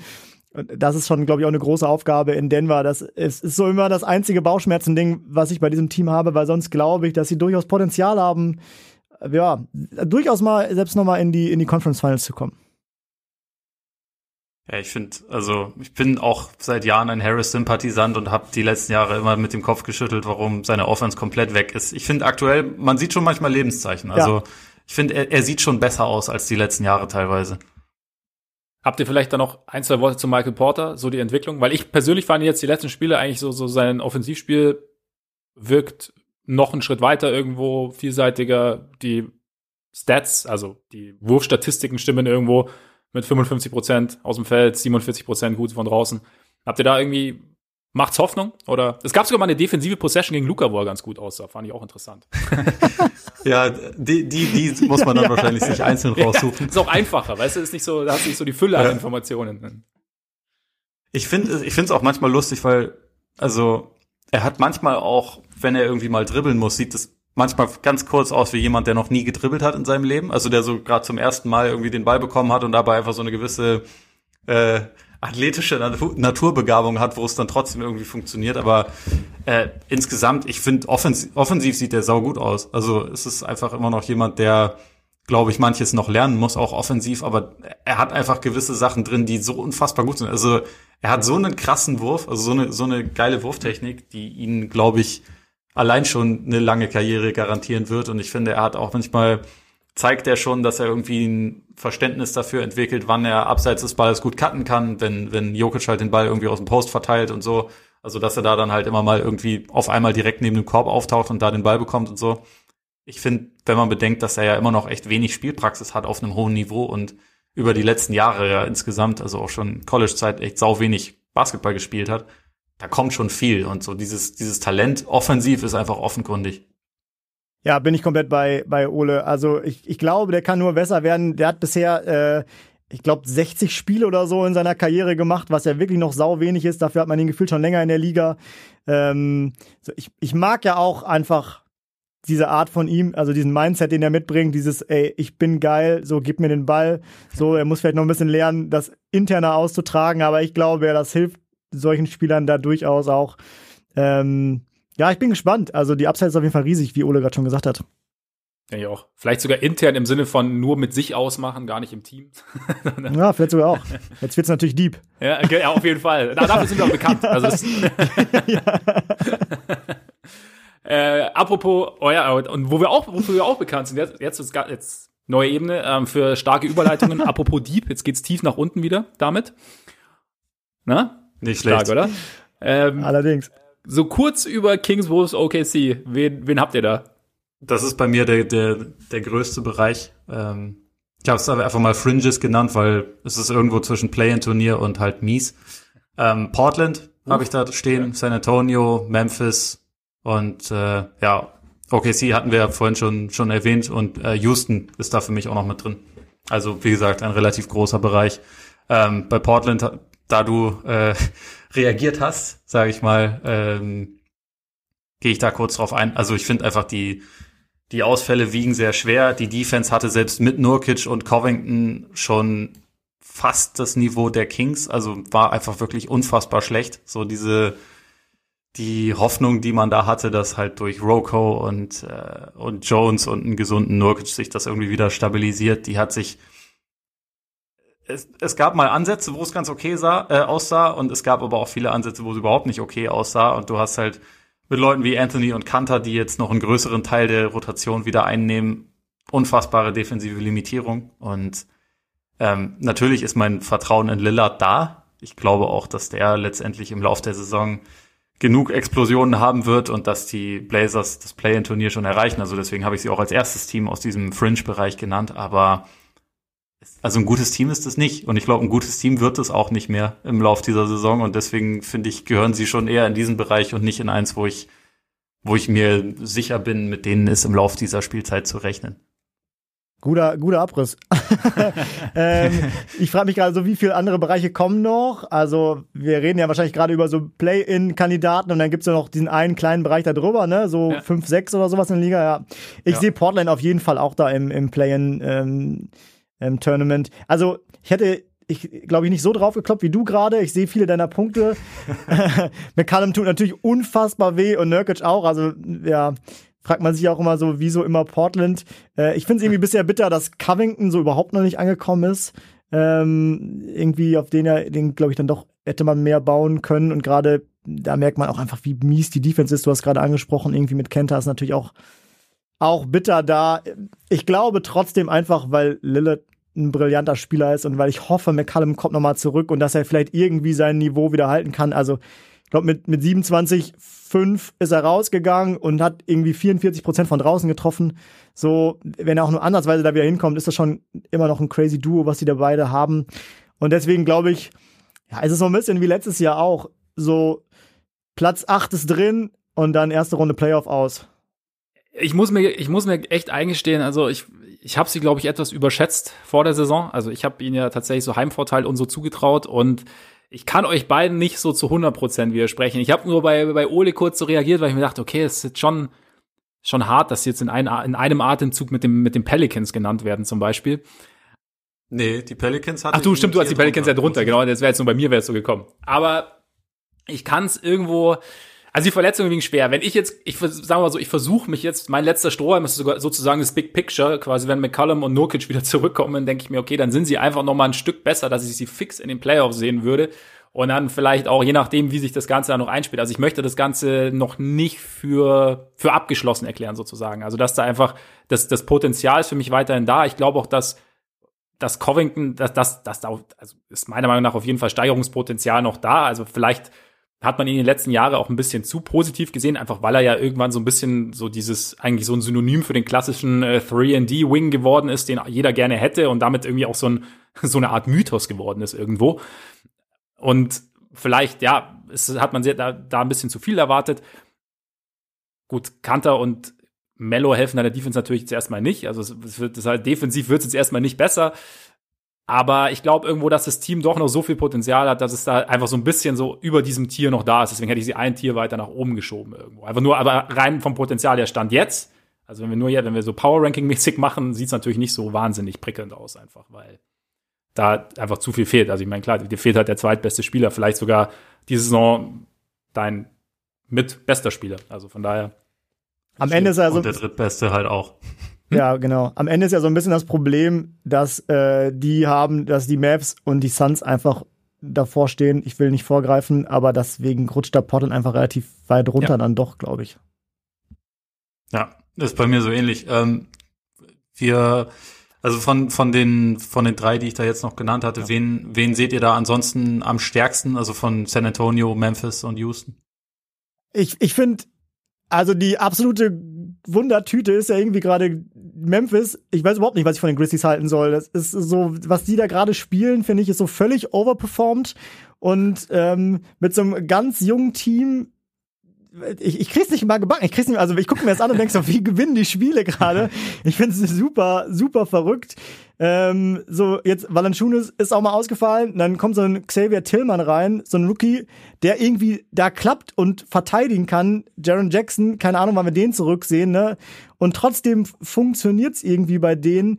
Ähm, ich weiß nicht alleine jetzt, ich glaube, fünf Spiele in Folge gewonnen. Äh, auch Morant war teilweise draußen, ich glaube, vier am Stück und die haben trotzdem da zwei und zwei in der, in der Stretch gespielt. Also ich werde null schlau aus denen. Äh, gefühlt haben die für mich keine Half-Court-Offense, sondern äh, immer nur irgendwelche Würfe, die dann irgendwie ein Dylan Brooks nimmt oder manchmal sogar ein Brandon Clark, der, glaube ich, so den hässlichsten Wurf der Welt hat. Also wenn man den mal beim Dreier anguckt. Dafür aber den so, geilsten Floater. ja, so, äh, ich, ich werde überhaupt nicht schlau aus diesem Team und dass sie da stehen, wo sie jetzt stehen, finde ich unfassbar absurd. Das ist, ja, das ist, sehe ich ähnlich. Also ich habe, das Ding ist, sie hatten so ein bisschen meine, ich habe immer so ein bisschen reingeguckt, weil so ein bisschen, weil vor der Saison haben wir auch gesagt, Jackson raus und so, dann, dann Morant noch verletzt und, ne, und dann hatten sie so meine Aufmerksamkeit, hatten sie bekommen letzte Woche. Jetzt haben sie nicht mehr gespielt, wegen diverser Absagen. Ja. ja. Und ich habe auch keine Ahnung. Also ich kann die Grizzlies auch ganz schwer einschätzen. Also ich glaube, sie sind auf einem guten Weg, kann, kann man das so sagen. Also mit, ähm, also A, Taylor Jenkins macht einen super Job, haben wir letzte Woche auch schon drüber gesprochen. Morant glaube ich wirklich, dass das ein, sehr, sehr guter Franchise-Player werden kann. Einfach weil er, glaube ich, vieles mitbringt, was, was du dafür brauchst. Also halt so dieses, also in entscheidenden Situationen da sein, auch so ein bisschen die, diese, diese Last schultern wollen sozusagen und halt auch sein Spiel einfach. Ja, aber ob sie jetzt, also keine Ahnung, ich meine, das kann, das kann auch ganz schnell wieder in eine andere Richtung gehen. Also Ola, du hast ja auch gesagt, irgendwie sie haben negatives Net-Rating oder so, was nicht so? Oder nur knapp positiv? Ich schaue mal ganz kurz, wo sie jetzt gerade stehen. Ja, sie sind bei minus 0,8. Ja, genau, also so, also, es ist also knapp negativ. Also es, schwankt, es kann quasi jedes Spiel wieder in eine Richtung, aus, in eine andere Richtung ausschlagen. Von daher, äh, Torb, ich kann deine Ratlosigkeit sehr gut nachvollziehen und würde sie deshalb auch nicht unbedingt als bestes Team. Also wer weiß, vielleicht geht, hält der Lauf an, aber so so drauf verlassen würde ich mich jetzt nicht. Wen hatten wir da noch? Die Spurs nee. und die? Die Spurs und die Rockets hatten wir da noch. Ja, fast die ich möchte nur noch ja. ganz kurz zu den Grizzlies sagen, sie haben die zweitbeste Defense der Liga, was ja. irgendwie einfach krass ist bei den ganzen jungen Spielern. Und sie sind offensiv irgendwie auf Platz, ja, Platz 27. Äh, du hast es schon angesprochen, dass sie eigentlich keine Halfcourt-Offense haben. Sie haben die niedrigste Freiwurfrate, was grundsätzlich sehr schlecht ist. Sie haben die viertniedrigste Dreierrate, was auch nicht unbedingt modern ist und irgendwie wursteln sie sich einfach durch. Also deswegen, wir haben ja letzte Woche auch schon über die Grizzlies gesprochen und äh, ich finde dieses Team total geil, aber ich wollte es einfach nur noch mal kurz ansprechen, wie, wie, wie schief das eigentlich alles ist. Also ich würde sagen, wir bleiben einfach mal dran bei den Grizzlies und schauen mal, was, ja. was da so kommt. Gut, genau, stay, stay tuned. Ja, genau, so. genau.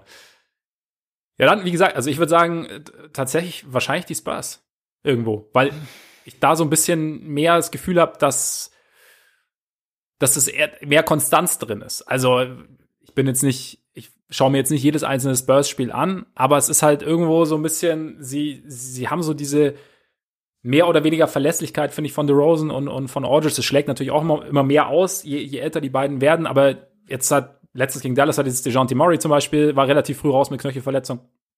Sie waren trotzdem irgendwie nah dran und irgendwie haben wir so das Gefühl, die Spurs können jedes Spiel verlieren, sie können aber auch jedes Spiel gewinnen. Sie sind immer irgendwo so ein bisschen dran. Also so mit dieser, mit dieser Mischung aus, aus mittlerweile ein bisschen mehr Dynamik, plus dann eben die beiden Älteren, denen man den Ball geben kann, Rudy Gay noch dabei.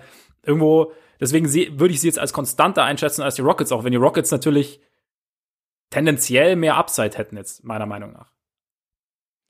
Ja. ja, also wenn, wenn Boogie immer so spielt, wie er jetzt die letzten beiden Spiele aussah, dann, dann haben sie wahrscheinlich mehr Talent, aber äh, so sah er bisher halt dann auch nicht immer aus. Ich find, also die Rockets sind, finde ich, auch jetzt noch echt eine krasse Wundertüte. Bei den Spurs hast du schon echt mehr, mehr Konstanz drin und ich glaube auch deswegen wahrscheinlich mehr, mehr Hoffnung, dass sie es irgendwie halten können. Ich finde auch, also was da echt noch wichtig zu erwähnen ist, dass sie eine Bank haben, die ihnen relativ oft Spiele gewinnen kann. Also Paddy Mills ist ja zum Beispiel auch echt überragend in die Saison gestartet und so und äh, das hat man über die letzten Jahre schon öfter das Phänomen gehabt, dass sie eigentlich die Minuten sogar eher dann gewinnen, wenn, wenn DeRozan oder Aldridge auf der Bank sitzen, trotz der Klasse, die die beiden haben. Also, dass es halt irgendwie äh, so eine gewisse Tiefe hat. Ich finde, den, den Eindruck erweckt es auch jetzt, wenn man bedenkt, dass Derek White einer ihrer besten Spieler ist und bisher nur ein Spiel absolviert hat, dann kann man auch davon ausgehen, dass das halt eher noch ein bisschen hilft und dann äh, haben sie, glaube ich, jetzt nicht so diese krasse individuelle Upside, aber einfach eine gewisse Tiefe mhm. und äh, das kann einen in der Regular Season dann halt schon relativ weit tragen. Ich finde, die Frage bei denen ist halt vor allen Dingen, wo wollen die hin? Irgendwie, also was ist, ja. was ist so deren Ziel? Nächste, nächstes Jahr laufen ja so die großen Verträge aus. Ähm, will man da irgendwann noch mehr auf Jüngere setzen, um mal zu checken, mit wem man da weiterbauen kann? Ja, da weiß ich noch nicht so genau, was da der Plan ist und irgendwie auch abhängig davon, so was dann diese Saison noch kommen soll. Also wollen die gerne in die Playoffs, was ja dann irgendwie bei Pop und den Spurs dann doch immer so war.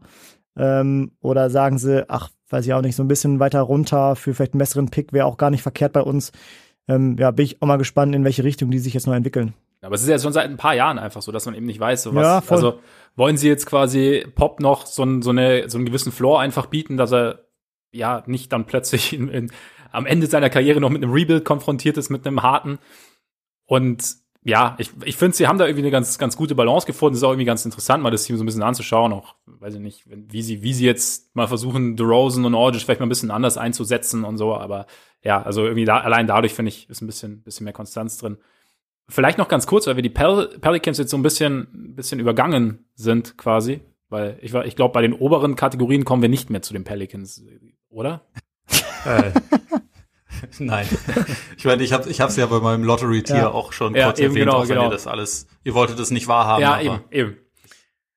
Vielleicht, also ich meine, es läuft nicht, also Offense äh, wahnsinnig schwierig und jetzt kommen halt diese, diese Trade-Gerüchte auf und ich meine, man, wir reden gerne über Gerüchte, deswegen machen wir jetzt einfach mal. Also anscheinend Lonzo Ball und JJ Redick sind available. Auf den ersten Blick natürlich, die, wenn man sich die Dreier-Problematik anschaut, ich glaube, sie sind Platz 29, was die getroffenen Dreier angeht. Ähm, ist natürlich, würde man Reddick nicht unbedingt abgeben, aber er ist jetzt auch nicht so gut in die Saison gestartet.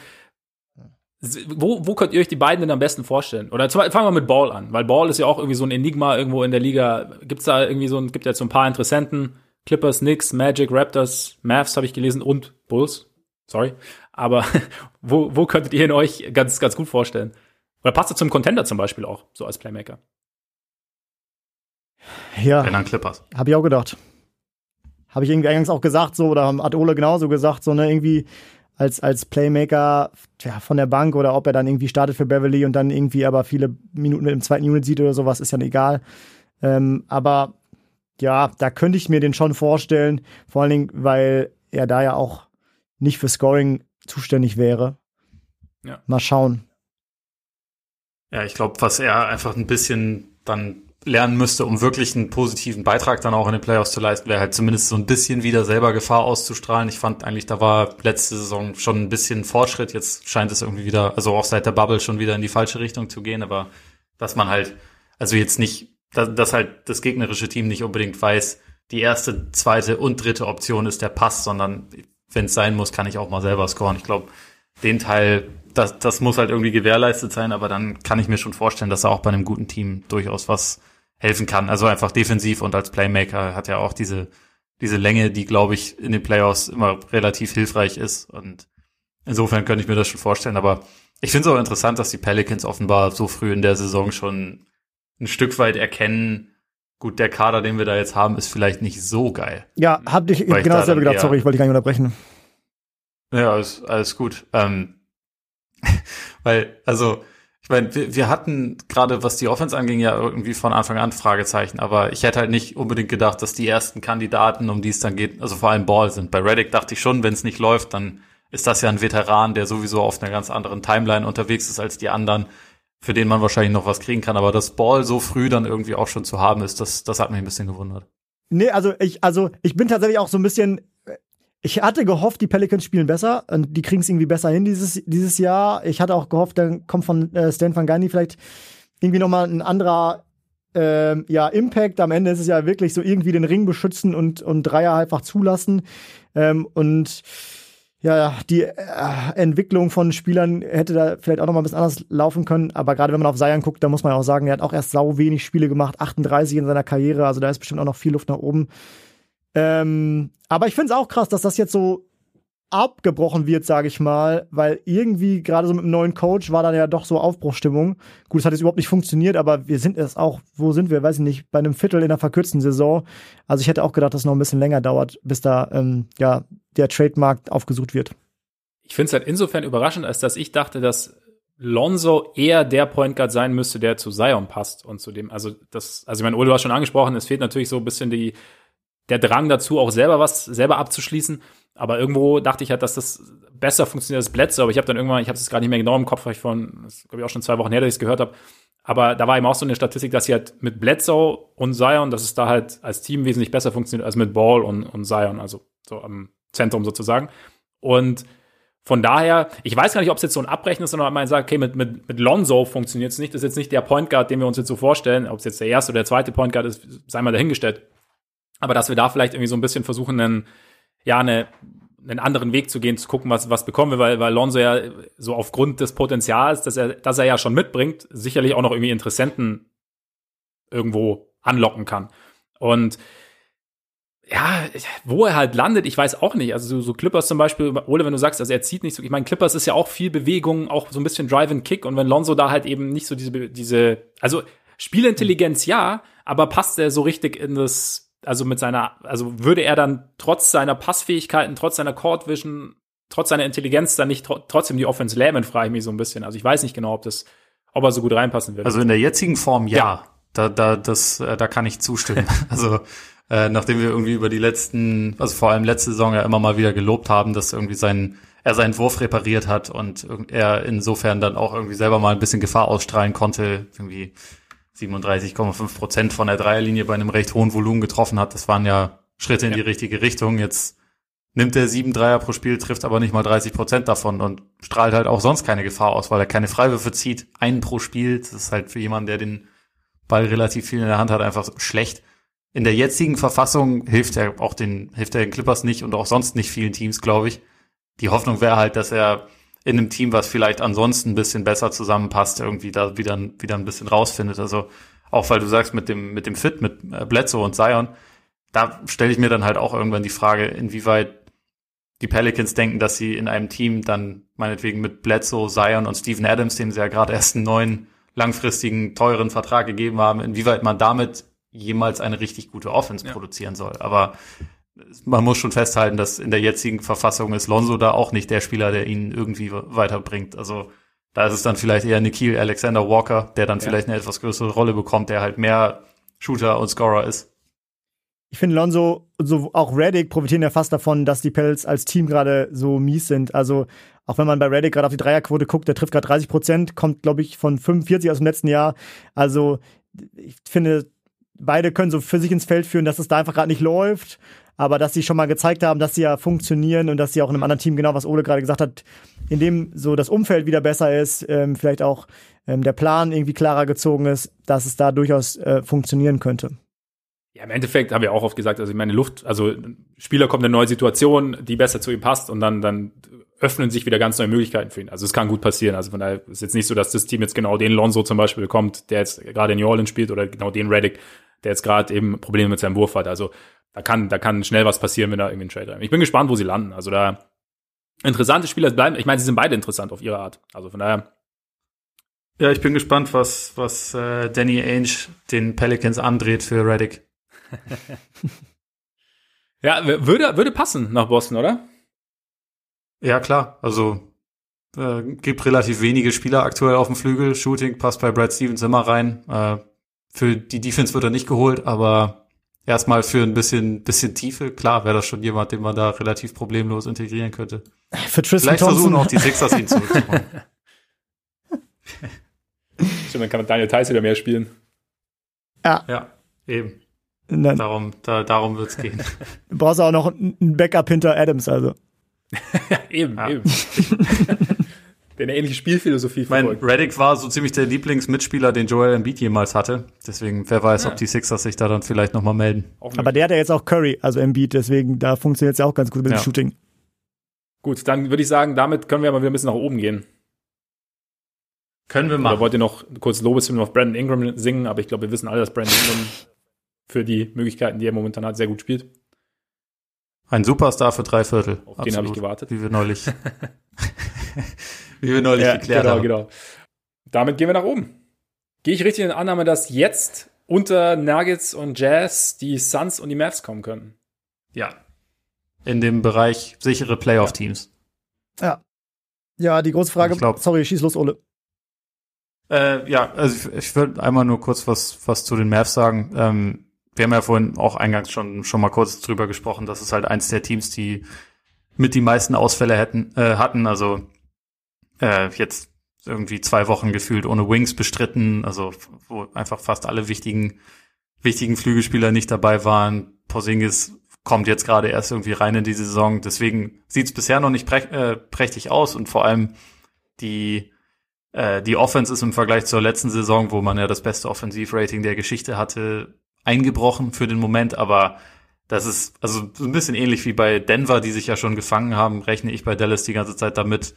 Lass die mal vollständig werden, dann wird's relativ schnell bergauf gehen. Also, und ich glaube, was absolut positiv hervorzuheben ist und weswegen ich sogar kurz überlegt hatte, ob ich sie bei, bei äh, Dallas, äh, bei Denver und Utah mit reinnehmen sollen, das Tier.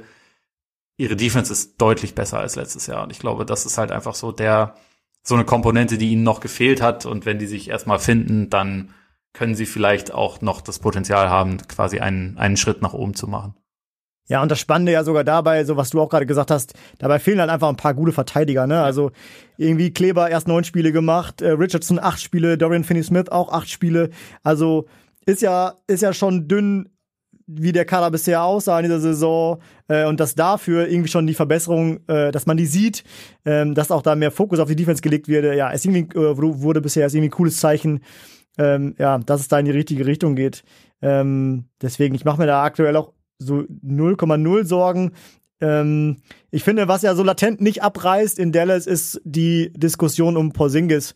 Und ich finde es einfach noch viel zu früh da einzusteigen, weil man den auch einfach mal eine längere Zeit unverletzt sehen muss.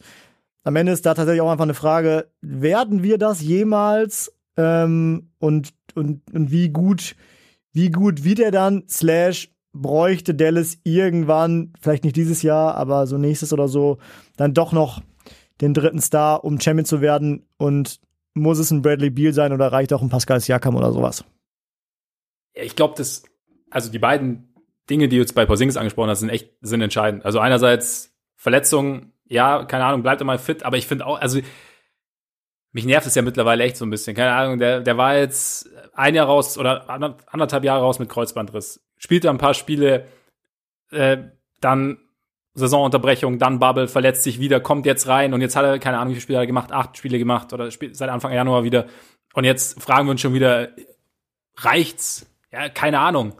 das kann man, aber kann man auch noch nicht wissen. Also wer weiß, also er hat ja in, er hat in New York halt schon, also er hat, er hat halt Ansätze, er hat, glaub, er ist halt einfach ein spezieller Spieler. Vielleicht ist das auch so ein bisschen so ein Punkt, einfach, dass man ihn schwer, schwer einordnen kann. So, einfach weil er wahnsinnig lang ist, aber dann eigentlich dann doch eher wie ein, wie ein Wing teilweise spielt. Ich weiß es nicht, ich, ich sehe es weiterhin eher positiv, einfach weil, weil dieses Potenzial da ist und ich es einfach gerne mal sehen würde, wie, wie es halt ist, wenn er wirklich mal über einen längeren äh, Zeitraum fit bleibt. Wie gesagt, mal sehen, ob es jemals so sein wird. Aber ich finde die Diskussion auch noch verfrüht. Bin, ich, ich bin ja mittlerweile, ich habe es ja auch in, im Zuge der Brooklyn-Geschichte schon gesagt, ich bin eher Freund der, ich verstärke mein Team mit Sinn und Verstand Philosophie, als ich schnapp mir noch mal einen dritten, schnell einen dritten Star, koste es, was es wolle. Deswegen hoffe ich einfach, dass dieses Porzingis Doncic Duel fit bleibt und man da halt einfach die richtigen Spieler außenrum baut. Wie gesagt, Richardson fand ich da schon einen sehr, sehr guten Ansatz. Ähm, Kleber passt auch gut rein. Mal schauen, was, was da irgendwie noch so geht und was dann, was, was möglich sein wird, auch mit Capspace dann. Aber ich sehe die Mavs auch, also ich sehe sie eher positiv, auch mit der, was wir vorhin eben auch bei den Clippers gesagt haben beim Shooting. Also ich meine, die, die, letztes Jahr war die, die Offense der Mavs historisch gut. Die Defense sehr, sehr schlecht. Wenn die Defense weiterhin gut bleibt und die Offense halt sich wieder ein bisschen fängt, sie muss ja nicht wieder historisch gut sein. Sie muss ja, also muss sich einfach nur so ein bisschen angleichen. Und da ist, glaube ich, so die defensive Verbesserung macht da schon sehr, sehr viel Mut einfach, weil, also auch gerade bei Doncic haben wir ja auch kürzlich, glaube ich, ich glaube bei Patreon war es, dass wir darüber gesprochen haben, ne, Ole? Genau, ähm, dass, dass Doncic sich selber auch individuell verbessert hat. Und da denke ich, sieht's, deswegen sehe ich die Mavs auch eher positiv, einfach weil, wie gesagt, man das Potenzial weiterhin vorhanden ist, weil man gewisse Dinge gesehen hat, die nachhaltig da sein könnten, die sogar noch besser werden könnten, wie du sagst, Torben, wenn eben dann Richardson, Kleber, Finney Smith zurückkommen und dann ist da, und ja, Doncic hat sich auch irgendwo stabilisiert, spielt sich auch in Form, auch wenn er natürlich topfit aus dem Urlaub gekommen ist, wie jedes Jahr. bei Doncic muss man das ja dieses Jahr wirklich äh, kritisch sagen, was bei, bei Jokic, finde ich, in dieser Saison sogar ganz okay ja. war. Ähm, weil Doncic einfach wirklich ein bisschen heavy aussah, aber das haben die Mavs ja zumindest auch so erklärt, dass er halt in Slowenien nicht trainieren durfte. Und dann ist natürlich schwierig, okay. wenn man schwere Knochen ja, sowieso klar, hat. Das ist schwätzt dann natürlich. Seht ihr denn die Mavs grundsätzlich vor den Suns, auf einer Stufe mit den Suns, hinter den Suns? Potenziell eher ein bisschen über den Suns. Ja, bin ich komplett dabei. Und wie seht Auch wenn ich äh, gestehen muss, dass die Mavs sich ein bisschen also, dass die Ergebnisse ein bisschen besser werden müssen, damit mein MVP-Pick Luca aufgehen kann. Äh, momentan sieht es eher schlecht dafür aus, aber ich, ich glaube noch an ihn. Sagen ich bin mit so. Lillard voll dabei momentan. ich glaube auch. ja. Das könnte noch was werden. Nee, also bei den, bei den Suns ist halt irgendwie so ein bisschen, der Saisonstart war ja sehr, sehr gut und jetzt haben sie irgendwie sechs der letzten neun verloren. Ähm, so, so ein bisschen diesen, diesen Rhythmus verloren. Ähm, trotzdem ist das jetzt nicht wirklich ein Team, um das ich mir Sorgen mache. Also ich habe so das Gefühl, dass sich vielleicht diese offensive Rollenverteilung noch ein Stück mehr finden muss. Das, äh, was nicht zuletzt mit Chris Paul zusammenhängt. Also seine Quoten sind bisher ziemlich schlecht, gerade von der Dreierlinie. Und ich habe aber auch teilweise das Gefühl, wenn ich sie spielen sehe, dass er ein bisschen zu sehr fast darauf konzentriert ist, halt Playmaker zu sein, ein bisschen zu wenig sich auch mal aktiv am Scoring zu beteiligen. Und ich glaube, das ist auch so ein kleines bisschen bei, bei Booker manchmal so gewesen. Und ich gehe einfach davon aus, also einfach weil weil beide die, die Qualität haben und beide auch, also vor allem Paul durchaus ja auch schon relativ viel Erfahrung damit hat, auch mit anderen guten Leuten zusammenzuspielen, dass die sich halt da einfach noch ein Stück weit mehr finden müssen. Und ich traue ihnen das eigentlich ohne weiteres zu. Und man hat da auch noch so ein paar andere Kollegen, also Jay Crowder, Cam Johnson,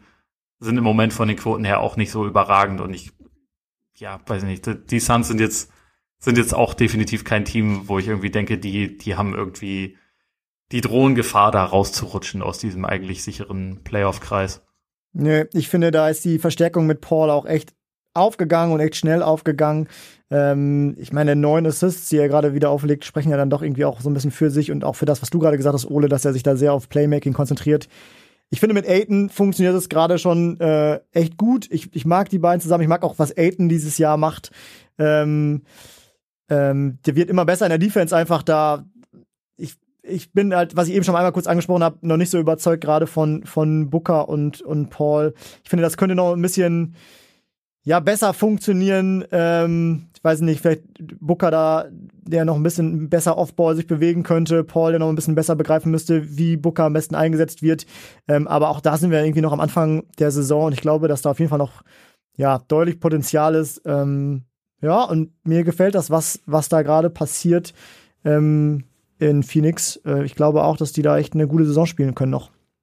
Ich glaube halt, die, diese Paul-Booker-Dynamik ist auch eine, die, die sich vielleicht, vielleicht gar nicht so einfach ist zu finden, wie man, wie man am Anfang gedacht hat, so einfach aufgrund der Qualität der beiden, auch aufgrund von, von Pauls Basketball-IQ, weil es halt doch beide, weil beide doch sehr, sehr dominant sind. Ich meine, Booker hat letztes Jahr mit Rubio schon so ein bisschen gesehen, wie es ist, einen, einen smarten Point Guard an seiner Seite zu haben, aber Paul ist vielleicht doch noch mal dominiert die Offense vielleicht noch mal ein bisschen mehr und es ist vielleicht dann auch so ein Punkt, dass wie du sagst, Ole, dass, dass Paul sich beim, beim Scoring aktiv zurücknimmt, Booker sich vielleicht dann versucht, noch mehr abseits des Balls zu bewegen, noch mehr irgendwie auf, auf Pauls Playmaking einzugehen und deswegen halt einfach noch so ein bisschen die, die Selbstverständlichkeit fehlt im Spiel. Ich meine, Booker scored dreieinhalb Punkte weniger als letztes Jahr noch. Die Quoten sind leicht runtergegangen und es ist halt, ja, irgendwo vielleicht einfach noch so ein bisschen Growing Pains am Anfang, die du einfach hast, wenn du, wenn du zwei so dominante Spieler im Backcourt noch dazu irgendwie zusammenpackst, die dann irgendwo sich erstmal, erstmal finden müssen. Ich meine, vielleicht finden sie sich nie, glaube ich persönlich nicht. Also ich, ich finde es mhm. auch, also gerade der Saisonstart war ja sehr, sehr, sehr, sehr vielversprechend. Ähm, aber ja, also da, ich, ich bin da eigentlich relativ optimistisch. Aiden hast du ja schon angesprochen, also gerade defensiv hätte, glaube ich, vor drei Jahren auch keiner gedacht, dass Aiden mal für seine Defense bekannter ist als für seine Offense nach einem Viertel der Saison irgendwo. Und ja, außenrum, mir gefällt einfach, ich finde, die Suns sind einfach ein rundes Team irgendwo. Also die, die Rollenspieler passen für mich, die, also ich habe es auch schon mal gesagt, als wir darüber gesprochen haben, sie haben einfach, sie strahlen so eine Bereitschaft auch zusammenzuspielen, den Ball laufen zu lassen, zu cutten, den offenen Mitspieler zu suchen. Und das ist für mich irgendwo so, ein, so, ein, so eine Basis, auf der du sehr, sehr gut aufbauen kannst und dann hinterher, ja, irgendwo, wenn wenn wenn es da mal holpert zwischendrin, ist es für mich nicht so tragisch, weil einfach so die Grundidee stimmt und auch die Grundbereitschaft innerhalb des Teams zu stimmen scheint. Und ich meine, am Ende, die beiden Spiele gegen die, gegen die Nuggets, die können genauso gut andersrum laufen. Also zweimal Overtime oder einmal ja. Double Overtime sogar. Läuft es ein bisschen anders, gewinnen die Suns beide Spiele und dann, dann, dann sieht, sieht die Bilanz auch ganz anders aus. Also es ist momentan irgendwie so nah beieinander, dass ich mir um die Suns persönlich überhaupt keine Sorgen mache. Ja, ich, ich bin gespannt, ähm, wann also er fängt anders an. Mit Paul ist das Spiel ja auf jeden Fall noch mal ein bisschen langsamer geworden und ich glaube, mhm. das ist auch was, was ja, was mit Booker noch nicht so gut funktioniert. Also der ja durchaus auch mal gerne gerannt ist und da irgendwie ja. seine, seine Fast Breaks oder Transition Points gemacht hat, die fehlen ihm einfach jetzt, glaube ich. Ähm, mal gucken, aber ich bin da komplett bei dir. Das wird sich anpassen, das wird sich finden. So, wir sind am Anfang immer noch. Ähm, deswegen mache ich mir da auch keine Sorgen. Ja, und irgendwer in dem Team wird irgendwann anfangen, an die Freiwurflinie zu gehen. Meine ja. Hoffnung ist immer noch, dass DeAndre Ayton irgendwann so ein bisschen mehr sein sein inneres Biest entdeckt, weil da, da ziehen sie einfach zu wenig. Das sind halt dann einfach nochmal leichte Punkte, die dazukommen werden. Und dann, ja, wie gesagt, ich, ich glaube auch, dieses Team wird eher besser werden im Laufe der Zeit auf jeden Fall, als es aktuell dasteht. Das fand ich ganz, sorry, Dann- nur ganz kurz, weil Aiden, Ja. das fand ich ganz interessant, dass zum Beispiel gerade gegen Nuggets, also ich meine, klar, Jokic ist jetzt nicht als, als Riesendefender bekannt, aber trotzdem natürlich ein, eine physische Präsenz. Und gerade da hat Aiden schon hin und wieder einfach versucht, ist physisch halt Richtung Korb gegangen oder hat halt dieses Duell nicht gescheut. Und das ist ja auch schon mal wieder so der nächste Step sozusagen. Genau, die grundsätzliche Fähigkeit und auch, also ich habe auch den Eindruck, dass eigentlich seine Fußarbeit teilweise durchaus ganz gut ist. Also dass es ihm eigentlich mehr, mehr Möglichkeiten verschaffen sollte. Also ich, ich denke auch, dass, dass Aiden da mehr, mehr hinkommen wird mit der Zeit.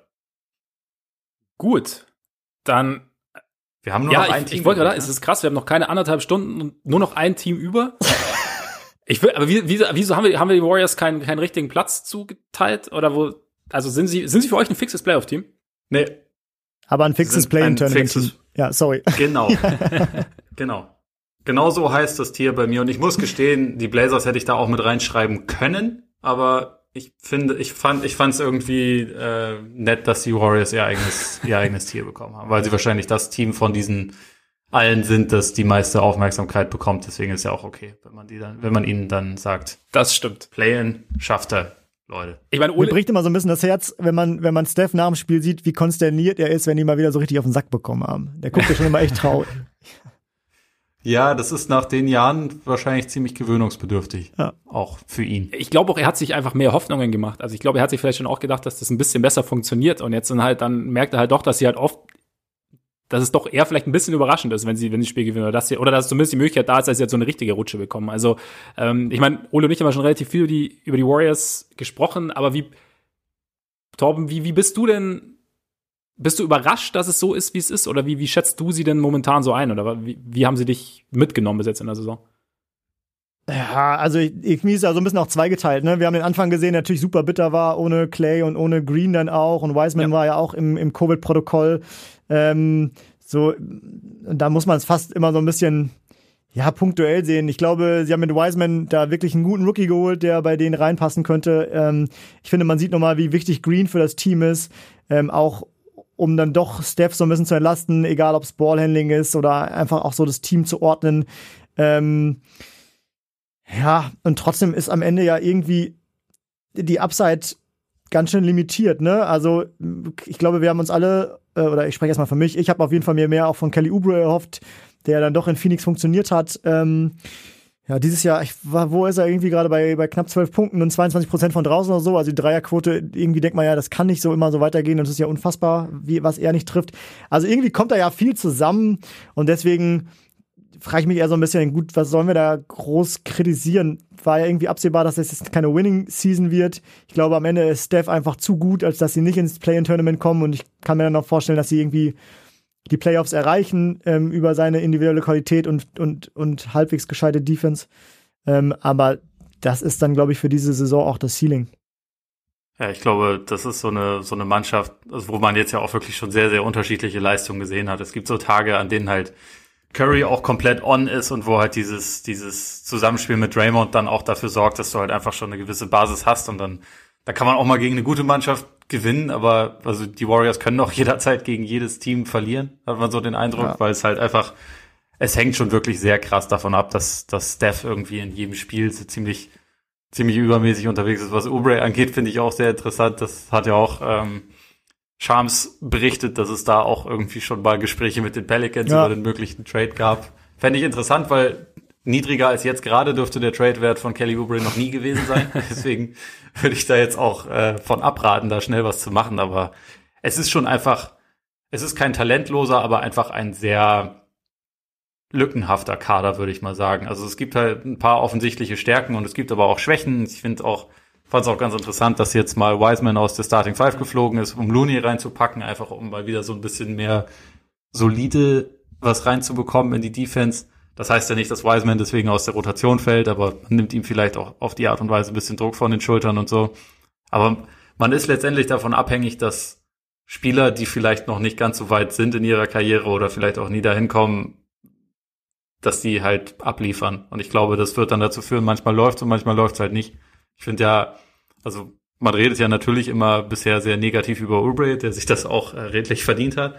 Andrew Wiggins finde ich wiederum für seine Verhältnisse ganz okay in dieser Saison bisher. Also trifft er unter anderem auch 40 Prozent von der Dreierlinie, hat irgendwie die, die Blocks auf einem, auf einem Career-High-Niveau.